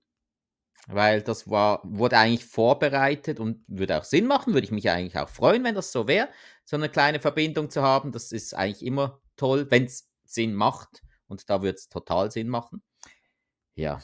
Darf ich noch ganz kurz, und zwar wäre meine Frage, hast du noch den ein oder anderen Charakter, den wir jetzt noch nicht erwähnt haben, den du aber doch wirklich magst und gern siehst? Den wir nicht erwähnt haben. Ähm, ja, ja, ähm, bei den Cowboys gibt es noch den einen oder anderen, der jetzt gerade Vergessenheit geraten ist, äh, weil ich die Namen gar nicht präsent habe. Aber die Cowboys haben ein paar markante Leute drunter, die ich äh, nicht, äh, denen ich nicht abgeneigt bin. Und ich meine jetzt nicht die beiden äh, Race, wie heißt die, wie heißt die Race, die Barrel Racerinnen da? Nee, die meine ich nicht. Ja, waren ja auch Barrel Racerinnen und keine Cowgirls. Das konnten sie ja auch, aber also aber bei den Cowboys, da fand ich jetzt zum Beispiel die äh, Tita, die, das Cowgirl, die aber fix angestellt, die, ich fand die so gut, die Texanerin. Top, aber ich fand auch den Sänger mit der Gitarre, den fand ich auch gut, der immer Walker, gesungen hat. Das Walker war wieder so ein Charakter, der mir mit, seinem, mit seiner Besserwisserei oft auf den Keks ging, aber er war wichtig. Aber er zieht sein Ding durch. Er lässt sich nicht verändern. Das gefällt mir eben. Ja, und, und äh, die, beiden, die beiden anderen Idioten, ähm, Col Colby, der Schwarze, und Ryan, der Weiße, der ja auch äh, Viehbeauftragter war, was ihn ja so ein bisschen herausstechen ließ. Aber die beiden, die Anzickereien äh, gegenseitig wie ein altes Ehepaar. Großes Kino, ich liebe es. Also du hast auch immer noch was zu lachen manchmal. Das ist das Geile an der Set. Du hast immer noch was zu lachen irgendwie. Genau. Also die beiden, das war wirklich äh, die äh, Humorquelle Nummer eins. Quasi wie der Hill bei euch irgendwie. Im Sinne, im Sinne des Podcasts. Was? Der ist doch immer tot ernst. Ja, schon. Grüße gehen raus. Ja. Bist du bereit für The Wild West? Ich dachte, ich wär's. Aber ich dachte, ich habe alles gesehen. Aber dann kam 1883 und das, ich glaube sogar 1883 ist der Grund, warum wir gesagt haben, wir wollen hier drüber reden, weil das hat Emotionen freige, freigesetzt. Ja, also das war, ich habe dich ja mehr oder weniger dazu überzeugt, dass du kurz nach mir Yellowstone geschaut hast. Ich wollte mir dann 1883 noch etwas aufsparen. Und liebe Leute, da kam vom Mr. Action Kult am Sonntagabend eine Sprachnachricht, in der er sich noch einigermaßen spoilerfrei, weil er gedacht hat, ich habe es gesehen, aber war nicht ganz spoilerfrei, hat er sich ausgelassen und gesagt, hey, ich bin kaputt, es geht nicht mehr. Das, was ich da gesehen habe, das war unglaublich. Und so wie du mir das beschrieben hast, ich konnte nicht mehr anders. Ich habe es äh, sofort am Montag angefangen. Mittwochabend war ich fertig ähm, weil ich konnte nichts mehr anders schauen. Ging nicht. Wir haben die Show angefangen, ja, vor etwa, waren es fünf, sechs Wochen, haben sie in einer Woche, nee, es, nee, eben nicht in einer Woche. Wir haben sie angefangen und ich sage nochmals, meine Freundin hat mit Yellowstone schon Probleme gehabt, weil es eine Art Western war. Aber wenn du dann Yellowstone mit einem richtigen Western, also im, im Western-Setting hast, dann hat sie schon massiv Mühe gehabt. Und wir haben die erste Folge nicht zu Ende geschaut zu Beginn, waren fast schon geeinigt darauf, ich schaue es alleine fertig. Aber dann ist passiert, es war Fastnacht bei uns unter anderem, ja, so lange ist schon ja. her, genau. Mhm, mhm, äh, wir haben mit Freunden über TV-Serien gesprochen und so viele Leute haben gesagt, Yellowstone 1883 immer wieder gehört. Und es gab, es gab ja auch in Yellowstone eine, einen kurzen Rückblick auf 1883, wo du ähm, die Vorfahren siehst. Und das hat dann auch bei uns dann nochmals getriggert, wir müssen das jetzt zu Ende schauen. Mhm. Das hat es getriggert. Genau, wir haben nämlich nach Staffel 3 wollten wir 1883 äh, anfangen. Da hat mir Spike gesagt, Achtung, Staffel 4 ist schon auf Sky. Und dann haben wir das, das noch weiter geschaut. So war es dann. und haben nach Staffel 4 dann 1883 weitergeschaut. Und ich war froh, habe meine Freundin dann eingewilligt, wir ziehen das durch und ich weiß, sie hat es nicht bereut. Sie gibt es auch zu, es war richtig unfassbar gut. Um was geht's? Die Familie Datten, die Urfamilie Datten, die Groß, Urgroßväter, Mütter, irgendwann sieben Generationen. Das wurde ja mal irgendwann erwähnt. Sieben Generationen später wird das und das passieren. Sind es sieben? Es sind sieben, mein Freund, weil es wurde erwähnt, von, am Ende von 1883 wird das erwähnt, in sieben Ge Generationen. Da war es mir aber nach fünf. Nach fünf Generationen sollte das Land zurückgehen und ich meinte... Ich dachte, es waren sieben. Ich weiß es nicht Halten mehr. wir uns jetzt es nicht mit Zahlen ja, auf, wir ja, sind keine ja, Buchhalter. Wir sind nicht der Finanz-Fabio-Podcast. Liebe Grüße gehen raus an den Finanz-Fabio. Finanzfabio. Das, das machen andere. Das klingt, das klingt, so falsch. Das klingt irgendwie so wie so ein muskelbepackter Kerl mit langen, äh, wallenden blonden Haaren, der dir deine Steuern macht. ja, den gibt's wirklich. Ich habe den kennengelernt an, den, an, den, äh, an dieser Award-Zeremonie. Ja, weiß schon. Du, du äh, preisgekrönter Podcaster, du. Ja, bin äh, äh mega, mega. Bin, bin, ich bin beschmückt und behängt, genau richtig. Ähm, 1883, da geht es darum, dass ein Treck von Siedlern aus Europa von ganz simpel in den USA von Osten nach Westen ziehen wollen. Die wollen nach Or äh, ist es Or Oregon? Sie wollten nach Oregon, ja. Die genau. wollten nach Oregon gehen. Und die haben, sind dann alle mit dem Zug zu einem bestimmten Punkt gefahren, wo so weit halt die, die, der, der, die Zugstrecke ging. weiß nicht mehr genau, wo das war. Und von da an wird es dann mit einem Treck weitergehen. Treck heißt Pferd, Wagen, Hab und Gut hinten drauf. Und mit sind etwa 50, 40, 50 Leute sind das. Und die wollen gemeinsam dahin gehen. Ja, es ist eine Planwagenkolonne. Ja, Plan, genau, richtig, genau. Ähm, entsprechend brauchen die aber auch Schutz. Das heißt, sie brauchen Leute, die da mitkommen, die sie vor Banditen schützen, die, die ihnen helfen, klarzukommen in der Wildnis. Du brauchst Vieh. Du musst ja essen. Du brauchst Cowboys. Mm, ja, das war zwar am Anfang noch nicht ganz so klar. Das hat sich ja dann, dann erst rausgestellt. Aber sie haben es ziemlich früh gesagt, wir werden irgendwann brauchen wir Vieh, also wir brauchen eine Herde, wir brauchen Cowboys. Das ist schon so, aber, aber vor allem der Schutz. Das war der Schutz und Leute, die sich halt dort im Gelände auskennen.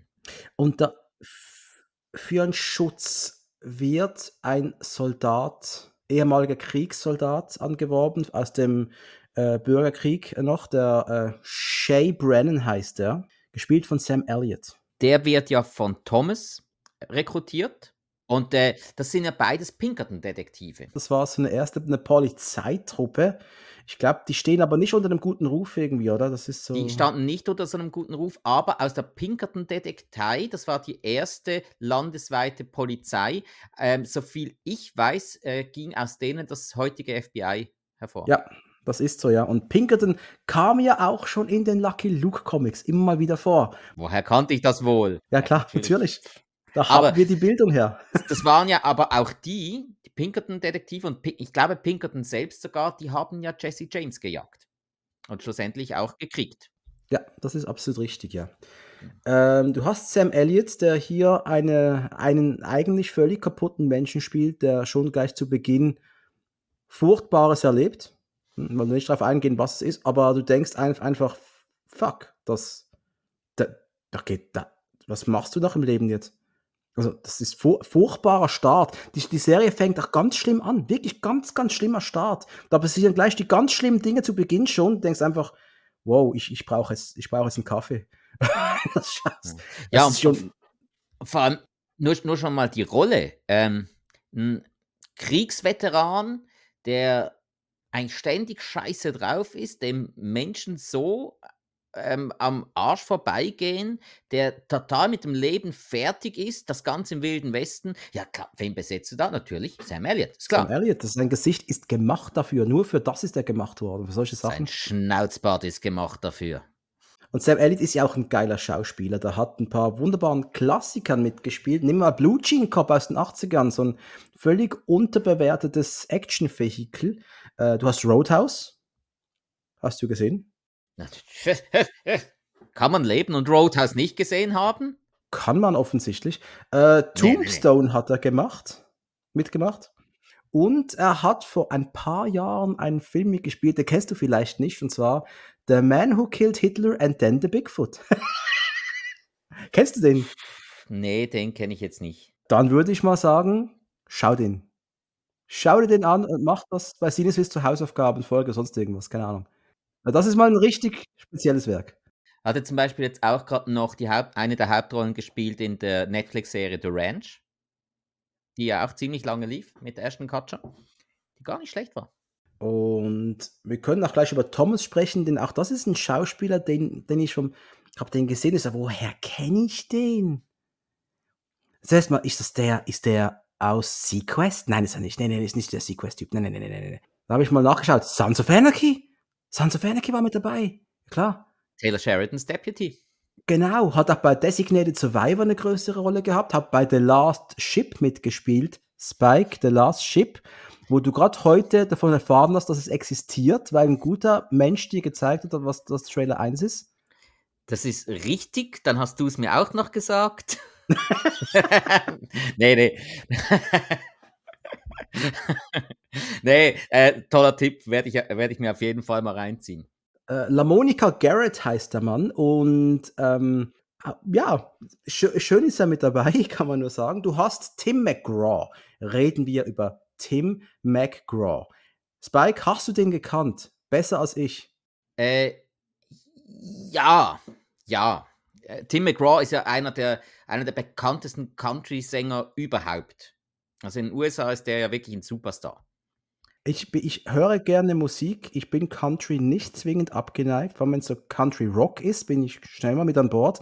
Ich habe Tim McGraw nicht gekannt. Ist halt das typische Nashville Country. Also das ist dann wirklich das, was bei uns ähm, äh, keine Ahnung, äh, Sonntagmorgen Schlagerparade, weiß doch auch nicht was, äh, Dieter Thomas Heck präsentiert oder ZDF Fernsehgarten gibt es doch, das, das Ding, was ich, was ich um so einen Pool rumsingt, keine Ahnung, aber das ist wirklich so schnulziger Country normalerweise. Aber Okay, also Schnulzen Country und der spielt diese Rolle. Das ist ja das Geile dran für die, die ihn kennen von der Schnulzenmusik, oder? Ja, und vor allem, der ist ja nicht mal Schauspieler. In dem Sinn. Der ist nicht Schauspieler. Der hat, ich habe drei Filme aufgeschrieben, die man kennen könnte, von denen ich zwei gesehen habe. Operation Kingdom natürlich. Ich weiß nicht mehr, was er da gespielt hat. Sorry. Er hat mit The Blind Side mitgespielt. Ich weiß nicht mehr, was er da gespielt hat. Und A World Beyond, wo, da, da habe ich nicht gesehen. Kenne ich nicht. Ja, Friday Night Lights hat er noch mitgespielt. Den habe ich, glaube ich, irgendwann mal gesehen, aber. Den Film oder die Serie? Den Film habe ich gesehen. Serie lief bei uns, meine ich, nie, oder? Sieht nach, sieht nach dem Film aus. Okay, schon vergessen. Habe ich vergessen. Kann vorkommen. Ja. Aber, also, sorry, wenn dann so ein Country-Sänger, der nicht mal Schauspieler ist und der für mich einem Sam Elliott die Show stiehlt, weil er noch grimmiger, noch menschenablehnender ist, dann pff, großen Respekt. Und einfach richtig kaltblütig auch spielen kann. Also der kann auch ein richtig kaltblütiger Killer sein und du glaubst, du kaufst es ihm einfach ab. Er kann kaltblütig spielen, aber, und das war es ja gerade, eigentlich zu den richtigen Menschen war der warmherzig sondergleichen, zu seiner Familie. Also, oh, seine, also seine Szenen mit einer Figur, die wir nachher nennen, da gehst kaputt. Gehst wirklich kaputt. Faith Hill, reden wir über Faith Hill. Faith Hill, die Sängerin, die kenne ich zumindest mal wieder. Äh, spiel, macht ja auch Country-Pop-Musik irgendwie. Ich habe extra noch ein bisschen, äh, die war mal ziemlich bekannter, oder? Bei uns auch schon. Der Name hat mir immer was gesagt. Ein paar Songs habe ich irgendwie noch gekannt, aber auch nicht. das Pearl Harbor Titellied, das ist, glaube ich, so ziemlich das bekannteste. Das war's, ja, stimmt, das war's. Ja, natürlich, klar, klar. Und hat bei, hat in Dixieland mitgespielt, in den Stepford Wives hat sie mitgespielt, aber hier als Margaret Dutton. Wow, die Frau. Die, die Figur steht nicht so groß im Mittelpunkt. Da ist ähm, Vater und Tochter sind präsenter, würde ich sagen. Ist so, aber sie ist so wichtig und auch wieder eine sehr, sehr gut geschriebene Frauenrolle. Wieder mal. Und die hat ein paar ganz geile Szenen. Ist absolut. Aber sie wird halt auch etwas hochgehalten von ihrem Mann, von James Dutton. Die eine Szene war ja geil, als sie, das kann man jetzt mal erwähnen, als sie mit den Wagen an einer wirklich äh, sauschwierigen Stelle durchs Wasser fahren mussten. Und äh, da ging es ja darum, die Männer haben dann mit ihren Pferden alles abgesichert, die Seile gespannt und alles. Und sie sollte ihren Wagen durchs Wasser fahren. Und ich glaube, Shay war das noch, der dann James Dutton fragte, sind Sie sicher, dass Ihre Frau das schafft? Und James Dutton ganz cool, meine Frau kann so einen Wagen rückwärts einparken. War, war, eine, war eine beschissene Synchro eigentlich, aber. Er hält seine Frau hoch, hast du schön gesagt. Ähm, das ist eine. Mh, mm, Vorzeigepaar sind sie nicht, aber sie sind, dass du spürst eine Warmherzigkeit da drin, wie sie auch mit der Familie umgehen, das gefällt mir. Ähm, ja, großartig. Und du hast Isabel May, die die Elsa spielt, die äh, viel zu hübsche Tochter für jeden TV-Bildschirm. Also darf man so sagen, das ist eine unfassbar attraktive junge Dame, die die ist ja im Jahr 2000 geboren, das müssen wir vorstellen. Und man muss auch unbedingt sagen, das ist Isabel May und nicht Jennifer Lawrence. Es ist nicht Jennifer Lawrence und ist auch nicht deren Zwillingsschwester, aber das sind schon gewisse Ähnlichkeiten im Gesicht sind einfach da. Absolut. Obwohl Isabel May hat diesen Klamauk, den Jennifer Lawrence oft im Gesicht hat, hat sie nicht. Und das ist hier in der Rolle sehr wichtig. Was ich an Jennifer Lawrence aber auch ganz, ganz groß finde, wenn die, die ist einfach sauwitzig. Ja. Jennifer Lawrence ist groß, ich liebe es, wenn sie in Talkshow ist, du hast immer was zu lachen. Die ist einfach geil. Absolut. Mit der kann man auch richtig gut saufen, glaube ich, mit Jennifer Lawrence. Wollte wollt gerade sagen, also äh, bei der könnte ich mich jetzt nicht entscheiden, ob ich die jetzt heiraten wo, äh, würde wollen oder einfach mit ihr saufen gehen. Nee, nee, mit der musst du befreundet sein. Mit der hast du wohl richtig viel Spaß, glaube ich. Das, das ja, ja. Äh, auf jeden absolut, Fall. Absolut. Isabel May hast du auch Spaß, aber anders. Oh Gott, das hatte ich so nicht ja, sagen hey, aber das ist auch wieder so eine, eigentlich so eine schöne Rolle. Eine junge Frau, die die Welt neu entdeckt, äh, das, äh, an der Schwelle zum Erwachsenwerden und sich vor allem für alles begeistern kann. Vo vollkommen vorurteilsfrei und offen auf die ganze Welt zugeht. Bei allem, sie macht alles mit, solange sie es einigermaßen in ihrem Rahmen machen kann. Eben, Hauptsache, sie kann Hosen tragen. Das ist etwa das Wichtigste. Beim Richtig. Rest, beim Rest, das ist ihr total egal. Ähm, eben, äh, ob das jetzt eine andere Kultur ist, ob das eine andere Gegend ist, ob sie jetzt arbeiten muss oder ob sie nicht arbeiten muss, ob sie jetzt das genauso machen soll, wie sie, wie sie soll oder nicht, ob es gefährlich wird oder nicht. Sie ist von allem begeistert. Eine wirklich, wirklich schöne Rolle. Das darf man auch sagen. Sie äh, wird ein Cowgirl, nicht ein Callgirl, eher Schweine, ein Cowgirl. Sie will Rinder hüten. Da hast du ja auch keinen Netzempfang dort in der Prärie. Also Da geht kann das man niemanden anrufen, schon da mal geht nichts. Nein, nein, nein. Aber, aber sie, will, sie will wirklich aktiv mit den Cowboys da Rinder hüten. Bestell dir mal äh, per, per Morsezeichen Callgirl, Mann. Ja, Oh vielleicht Mann. geht das. Vi- Vielleicht hast du das im Wilden Westen ja gegeben. Ähm, nein, die, die, die, die, die äh, Elsa will Rinder hüten, die will aktiv was erleben. Das ist keine. Die will einfach irgendwas machen und äh, hat einen wunderbaren Blick auf die Welt. Man hört auch ihre Off-Stimme sehr oft, wie sie uns Dinge erklärt. Sie ist die Hauptoff-Stimme auch, oder? Ich glaube, keine andere, glaube ich. Weiß, weiß es gar nicht mehr. Und sie hat natürlich auch eine, eine tolle äh, Verbindung zu ihrem Pferd, Blitz. Ja, also, und sie ist ja eine ganz, ganz großartige Reiterin. Also irgendwann wird ja mal gesagt, äh, glaube ich, zu James Dutton, äh, deine Tochter reitet ja wie ein Comanche. Das ist, glaube ich, etwas vom, äh, vom Größten, was man vom Reitstil her über jemanden sagen kann. Ja, und was auch noch aufgefallen ist, das eine, was das an der Serie kritisiert worden ist, die haben alle viel zu schöne Zähne. Aber ich will Elsa nicht mit schlechten Zähnen sehen, da bin ich auch ganz ehrlich. Aber was sie gemacht haben, und jetzt kommt mal wieder so ein, ja, fast schon widerlicher Aspekt. Ähm, du siehst auch schnell mal, dass da von den Kostümen her, also da hast du auch mal schnell mal die gelben Flecke unter den, unter den Hemden. Das sieht man wirklich richtig, wie auch bei den Frauen. Frauen haben Achselhaar, das wird auch entsprechend gepflegt. Und da wird dran rumgespielt, hat man gesehen in gewissen Szenen. Es ist einfach, das, das waren andere Zeiten, meine Damen und Herren. Da hat man noch Haar getragen. Und es, es ist einfach, es hat eine gewisse, das wird alles sehr authentisch. Auch hier, wie in Yellowstone, alles sehr authentisch. Und jetzt hast du noch halt diese spannende Komponente, dass ein Riesentreck von 40, 50 Leuten mit Rindvieh, mit Koch später, mit allem, die müssen von Osten nach Westen ziehen auf Trails, auf Wegen, die es entsprechend auch mal gegeben hat. Das konnte man alles wunderbar nachlesen, auch auf Wikipedia, ja. Ja, es war, glaube ich, vor allem sogar von Süden nach Norden. Ja, von Süden weil, nach Norden, wir gehen das so hoch quasi, oder? Ja, genau, weil, weil es gab ja, das waren die Vorbereitungen zur transatlantischen äh, Eisenbahn. Darum konnten sie ja so und so weit Richtung Westen fahren. Und dann, Oregon ist ja sehr ähm, nordwestlich, also an der, an der Küste. Genau, richtig. Und äh, da geht dieser Oregon Trail hoch.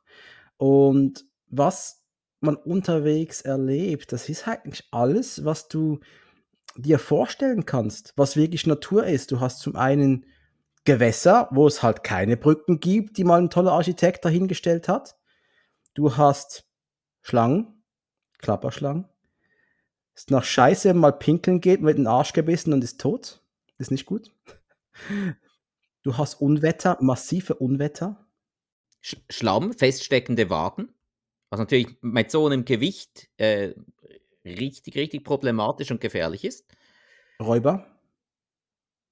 Gefährliche Räuber, richtig gefährliche Räuber. Ja. Die einfach killen und nehmen, um zu überleben. Ähm, einfach, also, da, darum geht es eigentlich. Wie überlebt man?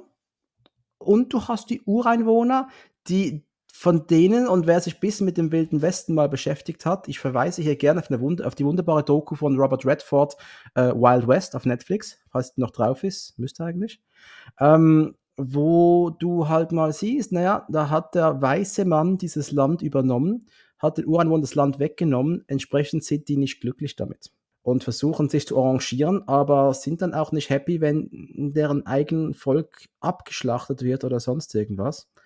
Ähm, verständlich. Und dass dann aber auch vielleicht im Rachefeldzug Unschuldige sterben können oder so. Das ist schon krasse Thematik drin, äh, die auch extreme Relevanz in dieser Serie hat. Die aber sehr, sehr, finde ich, respektvoll umgesetzt wurde. Finde ich eben auch sehr respektvoll von, ähm, wenn wir mal jetzt auf Völkerverständigung gehen, hat diese Serie wunderbare Brücken geschlagen, wie es sonst nur 60er Jahre Star Trek damals gemacht hat wie kann man sich verstehen? Äh, man ist unterschiedlich, man versucht sich zu akzeptieren und äh, das, das sieht man an der Figur von Elsa auch, die extreme Faszination von an allem hat und nicht von der Kultur abgeschreckt ist. Ja, absolut. Also eigentlich sogar äh, davon angezogen ist, weil es wirkt eher so, dass sie etwas die Schnauze voll hat von ihrer eigenen Kultur und dann lieber ähm, ihren Platz in einer anderen Kultur sucht, die in der die Stellung, die sie dort innehaben kann, besser zu ihr selbst passt. Und jetzt, äh, sehr schönes Beispiel, genau richtig. Und da kam mir auch mal, das, das darf man sagen, sie kamen mal an so eine Station, so einen Händlerplatz, weißt du das noch, so in der Mitte der Serie? So ein dieser Händlerort, diese ähm, Karawane quasi da, wo die Faith Hill auch gut trinken geht. Und da ist die Elsa mit dabei. Und äh, die Elsa, wer sie nicht vor Augen hat, das ist eine unfassbar schöne, blonde, junge Frau. Und die wird von jedem Mann wie ein Stück Fleisch betrachtet und fast schon angetatscht. Es ist absolut widerwärtig. Das ist ihr Platz in der weißen Gesellschaft. Toll. Ja. Aber in einer anderen Gesellschaft wird sie hochgehalten. Das ist eben das, was in dieser jungen Frau auch vorgeht, was mir gerade erst jetzt bewusst wird, übrigens, danke Spike, dass es ein weiterer Aspekt ist, dass diese Elsa so großartig macht. Ja. Und wenn das ein spoilerfreies Review wäre, würde ich jetzt gleich mal losheulen, euch erzählen mit allen Emotionen, die ich habe, was ich da noch zu sagen hätte. Wir könnten, Spike, wollen wir einen kurzen, machen wir hier einen Spoilerbereich auf. Du meinst so zum Abschluss? Dass wir jetzt, ja, Abschluss, wir machen jetzt hier, Leute, wir reden jetzt Klartext. Wir geben euch noch ein paar Sekunden. Aber ähm, 1883 könnt ihr schauen auf Paramount Plus, vielleicht später mal auf Sky, weiß ich nicht, oder auf, äh, auf irgendeinem Medium, aber bitte schaut euch 1883 an. Aber Spike und ich müssen jetzt in den Spoilerbereich gehen, denn es muss raus. Wir können das nicht noch jahrelang. Zum Glück habe ich ein zweites Bier dabei. Ich habe noch ein Wasser da, scheiße. Okay, ist egal. ich nehme, was ich kriege. Wahnsinnig. Du willst halb nüchtern über das reden. Spoilerbereich, wir, wir sind im Spoilerbereich. Ich hoffe, ihr alle, die noch da seid, seid jetzt bereit, was jetzt noch kommt. Was mit Elsa am Ende passiert. Ich meine, man sieht es zu Beginn ja schon angeteasert in den ersten Sekunden der Serie. Ich habe das aber nicht geglaubt, weil ich dachte, das ist ein Traum oder irgendwas anderes. Ich habe das nicht kommen sehen. Ich war auch etwas unsicher, weil für mich war da eigentlich so, immer der Gedanke, ah, Moment, sie hat ein Kleid getragen. Vielleicht ist das etwas, was ihr früher mal passiert ist. Eine Rückblende. Könnte ja sein, weil bis ziemlich lange habe ich auch keinen der anderen Charaktere, die dort in der Szene am Anfang zu sehen waren, erkannt. Irgendwann habe ich gedacht, oh Mist, da haben wir eine rothaarige Frau. Oh Mist. Und als sie dann weil sie dann äh, in Nähe der Stadt kam oder zum Vorkam das Kleid anziehen musste. Das ist scheiße. Scheiße. Das kommt jetzt auf uns zu. Und äh, wir, war es eigentlich in Folge 8 oder erst in 9, als diese Schlacht passiert Ich glaube Ende 8, Anfang 9, oder? Dachte auch Ende 8, weil ich habe nur noch im Kopf, man hat zwei Folgen lang Elsa einfach beim Sterben zugesehen. Ja, äh, bekommt diese wunderbare, tolle, fröhliche, nette, wunderbare Figur, bekommt einen Pfeilenbauch. Und, äh, sind es nicht Comanchen, oder? Sind es Comanchen? Nee. Äh, Moment. Ein anderer, anderer doch, Schreiber, oder? Doch, äh, jetzt muss ich, ich gerade überlegen. Ähm, da bin ich mir jetzt gerade nicht sicher, weil ähm, Sam, also ihr Verlobter, der war ganz sicher ein Comanche. Das wurde erwähnt. Genau, aber das war kein Comanchen-Stamm, genau. Das, war, das andere war kein Comanchen-Stamm, das war was anderes. Ich weiß es nicht mehr. Ähm, aber, aber was, okay, was wir sagen können, der Pfeil war zum einen vergiftet. Die, die, die, diese, diese Stämme haben damals diesen Pfeil mit irgendwas schon wieder eingerieben.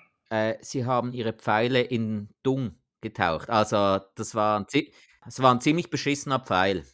Und dann war es halt auch noch wirklich die Taktik, dass die den Leuten in die Leber schießen weil da entzündet sich das schneller und war übrigens, das war, war ja großartig.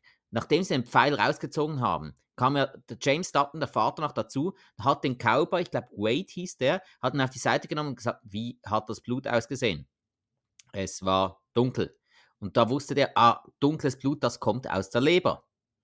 So, klar, James Dutton war ja auch Captain in der Südstaatenarmee hat auch viel gesehen, aber so detailliert äh, festzustellen, obwohl man kein Arzt ist, wie gefährlich jetzt das war, fand ich extrem interessant, wie man das so beschrieben hat. Aber dass man wusste, zum einen hat man keine Medizin gehabt, es war auch kein Arzt in der Nähe, es gab ein Fort irgendwo, da ist man dann hingeritten, im Wissen, dass man, also man hat auch keine Hilfe da kriegen können. Und ja, man wusste einfach, wenn, wenn, wenn die Entzündung nicht weggeht, dann wird sie sterben. Das wusste man einfach. Ich meine, es war ein, Bauch, äh, ein Bauchschuss. Der Pfeil ging vorne rein, hinten wieder raus. Ich meine, wie krank ist das denn? Ja. Das, eben, durch, durch die Leber, durch, durch die, die Leber, eben, oh. die eben wirklich empfindlich ist auf. Ja, und du siehst dann einfach für zwei Folgen dann, wie man sich auf, auf den Tod des Kindes vorbereitet wie, wie sich die Elsa darauf vorbereitet, wie dann nochmals Hoffnung kommt, dass es doch besser wird und es dann doch wieder schlechter wird und du hast, also ich, ich, ich kann das sagen, wie es ist. Ja. Meine Freundin saß auf der Couch rechts von mir, eine schön lange Couch, wo wir uns schön ausstrecken können. Das ist großartig romantisch. Super, love it. Äh, ich saß so links und habe meinen Kopf so links, extra so links gehabt, dass das Augenwasser da, ohne dass ich es merkt, ab, abfließen kann. Ich habe zwei Folgen lang durchgeflennt ohne Ende, weil es mich so mitgenommen hat, was da passiert. Ich kann es nicht anders sagen. Das war für mich etwas vom hochemotionalsten, was ich je gesehen habe. Und weil wir halt alle mit dieser Elsa, du hast nur, du hast nur acht Folgen bis dann gekannt, aber du hast so mitgelebt mit dieser unfassbar sympathischen Figur und den Eltern, das, das, das ist so krass gewesen. Und wir sind im Spoilerbereich. Sie stirbt gegen Ende, sie, sie nehmen sie Das, ist auch so schlimm. Sie, sie reiten so weit sie können, denn sie sagen, da wo unser Kind stirbt, da werden wir die Ranch bauen. Da, wird uns, da werden wir zukünftig leben. Und sie sind ja dort noch äh, bei den Lakota im Wind River Reservat. Das Reservat, das wir dann später in Yellowstone äh, sehen, bei genau diesen, äh, diesem indigenen Volk. Und da ähm, erzählt ja der Häuptling James Dutton, hör mal, dort und dort, da hast du eigentlich das perfekte Stück Land. Genau, du musst da hochgehen, genau. Eigentlich zeigt er ihm da den Weg zur Yellowstone Dutton Ranch. Genau. Und sagt aber auch, ihr müsst da mit dem Pferd hochgehen, aber da kam der Planwagen nicht mit. Und dann kam so eine schlimme Szene. Der Planwagen hätte mitgekonnt. Aber nur zu langsam, es wäre zu langsam gewesen. Genau, er hat ihm gesagt, mit dem Wagen habt ihr äh, eine Woche. Deine Tochter hat aber keine Woche mehr. Mit, de, mit, einem gut, mit einem guten Pferd schaffst du es in ein oder zwei Tagen. Ja, das heißt, Mutter musste sich von der Tochter verabschieden, im Wissen, sie wird sie lebendiges nicht mehr sehen. Hm, und sie wird auch nicht, sie wird nicht für ihre Tochter während ihres Sterbens da sein können. Das ist so krass gewesen. Es sind diese kleinen Dinge, diese Charakter-Pieces, äh, äh, die einfach so viel Schwerke, so viel Gewicht hatten. Was halt einfach massiv mehr aussagt als einfach nur äh, äh, Schießerei, Indianer, Cowboy, Action, Boom. Nein, das, das ist so viel Menschlichkeit da drin gewesen. Und ja, Spike ist auch schon am Heulen gerade. das ist schon, genau.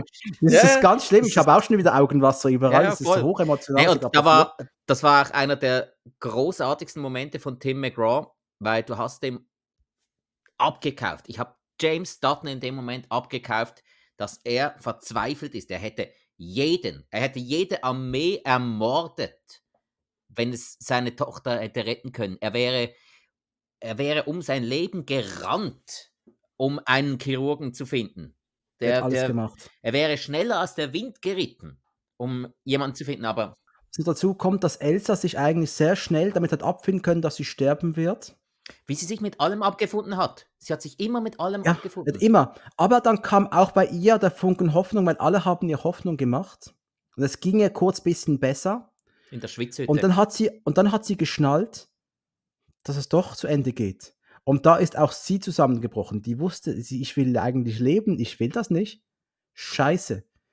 Es ist so krass. Und dass dann Vater und Tochter am Schluss in diesem Baum sitzen. Ich kann nicht weiterreden hier. Es geht ja. nicht. Nee, das ist, äh es ist, das hat mich emotional so dermaßen gefickt. Ich kann nicht anders sagen, dass es heute noch mir jetzt gerade Tränen in die Augen reibt, weil es so eine unfassbar schöne Geschichte ist, wo ich wirklich hoffe, bitte, ey, diesen Teil dürft ihr nicht fortsetzen. Ihr müsst diese Familie da, diese Urfamilie, lasst es das so sein, ihr könnt es nicht besser machen. Und das machen sie, glaube ich, da kommt auch keine Fortsetzung davon. Das ist zehn Folgen fertig bin ich, bin ich der Meinung. Ich habe da auch nichts lesen können, dass sie das, das fortsetzen wollen. Sie machen es ja anders mit anderen Serien. Ja, eh mit der, was ist es, 1923 ist es ja, glaube ich. Und da wird mit Harrison Ford, der den Bruder von James Dutton spielen wird. Genau, bin ich sehr gespannt, wie der Bruder dahin gekommen ist. Wie, was wird seine Geschichte sein? Wie, wie, wie ich bin da wirklich gespannt, was da kommen wird. Ähm, ich, boy, 1993, äh, 1893. Äh, nicht 1893, das ist ein anderes Jahr. Äh, 1893 ja, ja, ist ein anderes, wunderbares Jahr. Da ist ein ganz toller Fußballclub gegründet worden. Ja, war ja auch schon mein erster Versprecher, als wir davon geredet haben. Hey, stell dir vor, die Serie hat 1893 geheißen, das wäre geil gewesen. Ähm, was ich, auf was, auf was ich auch extrem gespannt bin, das habe ich heute Morgen noch gelesen. Bei 1923 hat ähm, Isabel May Credits. Und ich denke, sie wird die Erzählerin sein, oder? Ist sie auch, ja. Man hört sie im Trailer, glaube ich schon. Und das heißt, sie wird uns weiter da sein und uns erklären, wie die Welt funktioniert. Und das will ich auch hören. Ja, drück's uns noch in die Wunde. Genau, genau. Reitet noch länger drauf los, ihr Arschlöcher. Denn die hätte auch eigentlich noch leben können. Das wäre es ja 40 Jahre später, da wäre die Elsa etwa 60, 58 gewesen oder 56 oder die könnte noch leben können da. Naja, Ist, macht sie aber Es, nicht. es, hä- es, hätten, es könnten alle noch leben, wenn sie nicht gestorben sind. aber ähm, wa- wa- was, was, was, was du noch hast in der Serie, was wir jetzt nicht, nicht groß erwähnt haben, du hast diese extreme, wie- wie Elsa die Welt sieht, das wird uns im Off immer erklärt, mit wunderschönen Worten. Sehr, sehr philosophisch, ja. Das könnte man auch als Buch rausbringen. Könnte man? Könnte man? Könnte man machen, ja. Aber jetzt bin ich kaputt, Spike. Ich bin nicht wieder traurig, siehst du? Du hast mich jetzt wieder sehr traurig gemacht. Das ist so schön. Leute, 1883 ist eine wunder, wunderschöne, brutale, harte, spannende, stellenweise lustige, Auth authentische?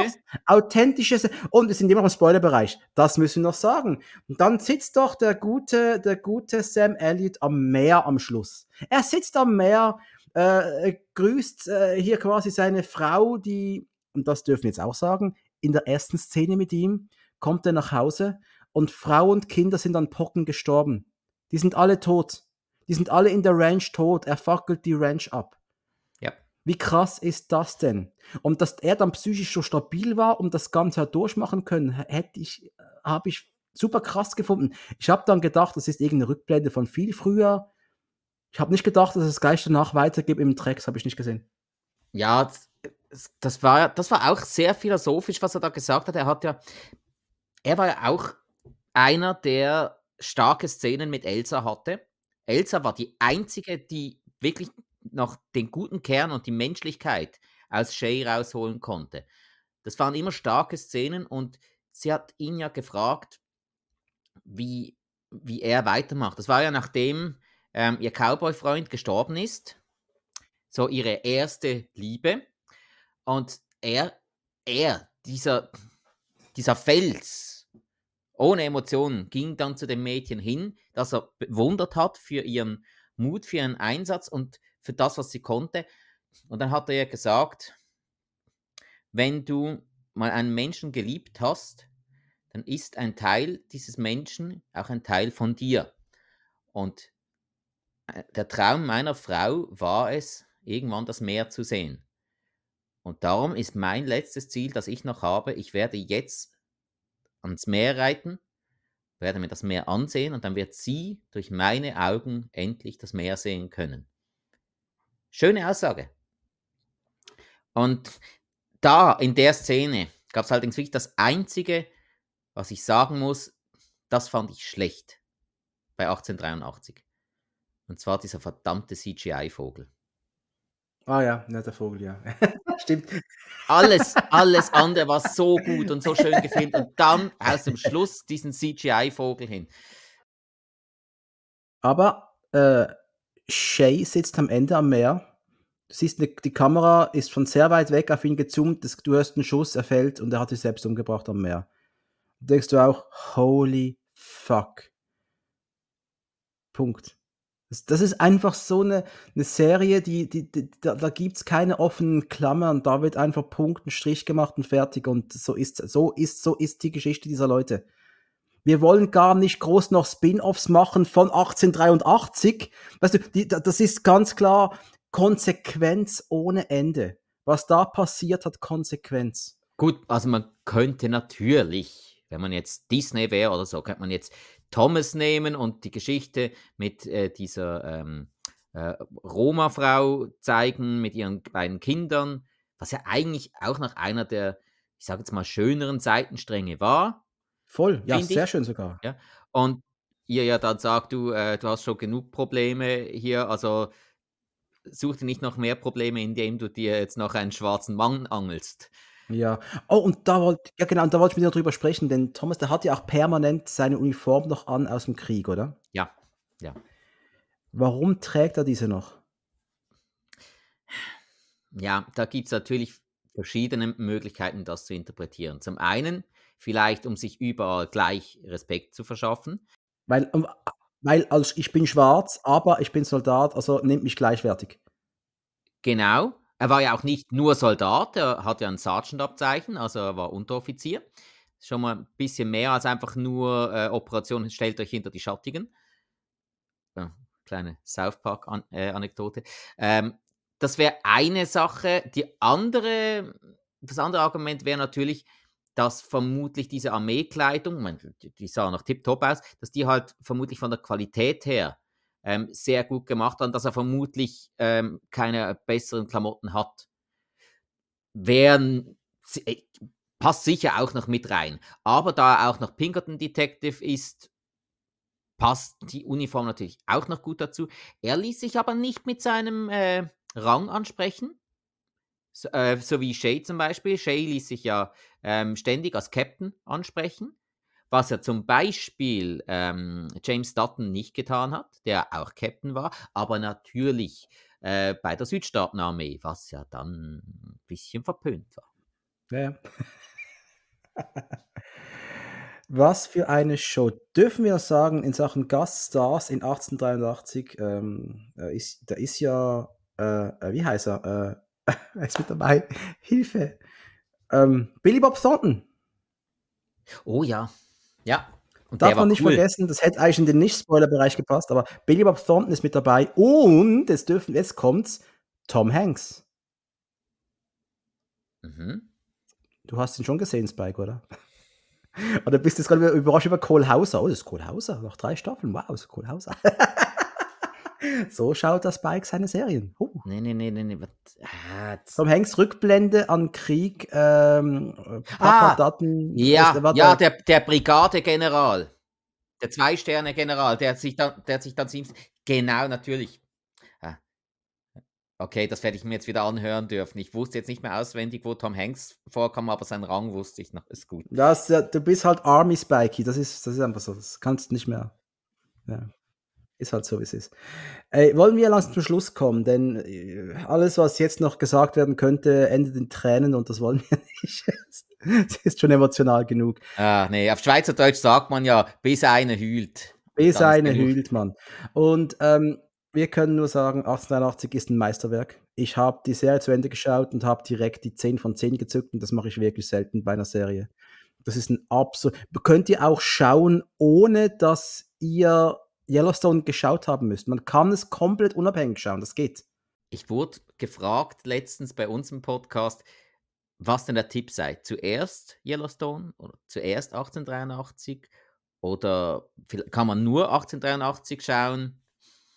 Ich sag, nein, geht nicht. Muss man beides schauen, weil beides großartig ist. Ja, aber man kann. Wenn du jetzt, wenn jetzt jemand Bock hat, ich bin ein Riesenfan von Sam Elliott, muss ich einen anderen Scheiß schauen. Nö, musst du nicht. Du kannst nur 83 und ist gut, eine tolle Geschichte erzählt.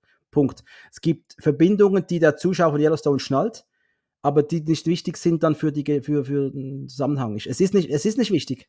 Nein, ist es nicht. Aber wenn einem der Stil gefällt, gerade die Landschaftsaufnahmen, die Kamerafahrten, dann muss man beides schauen.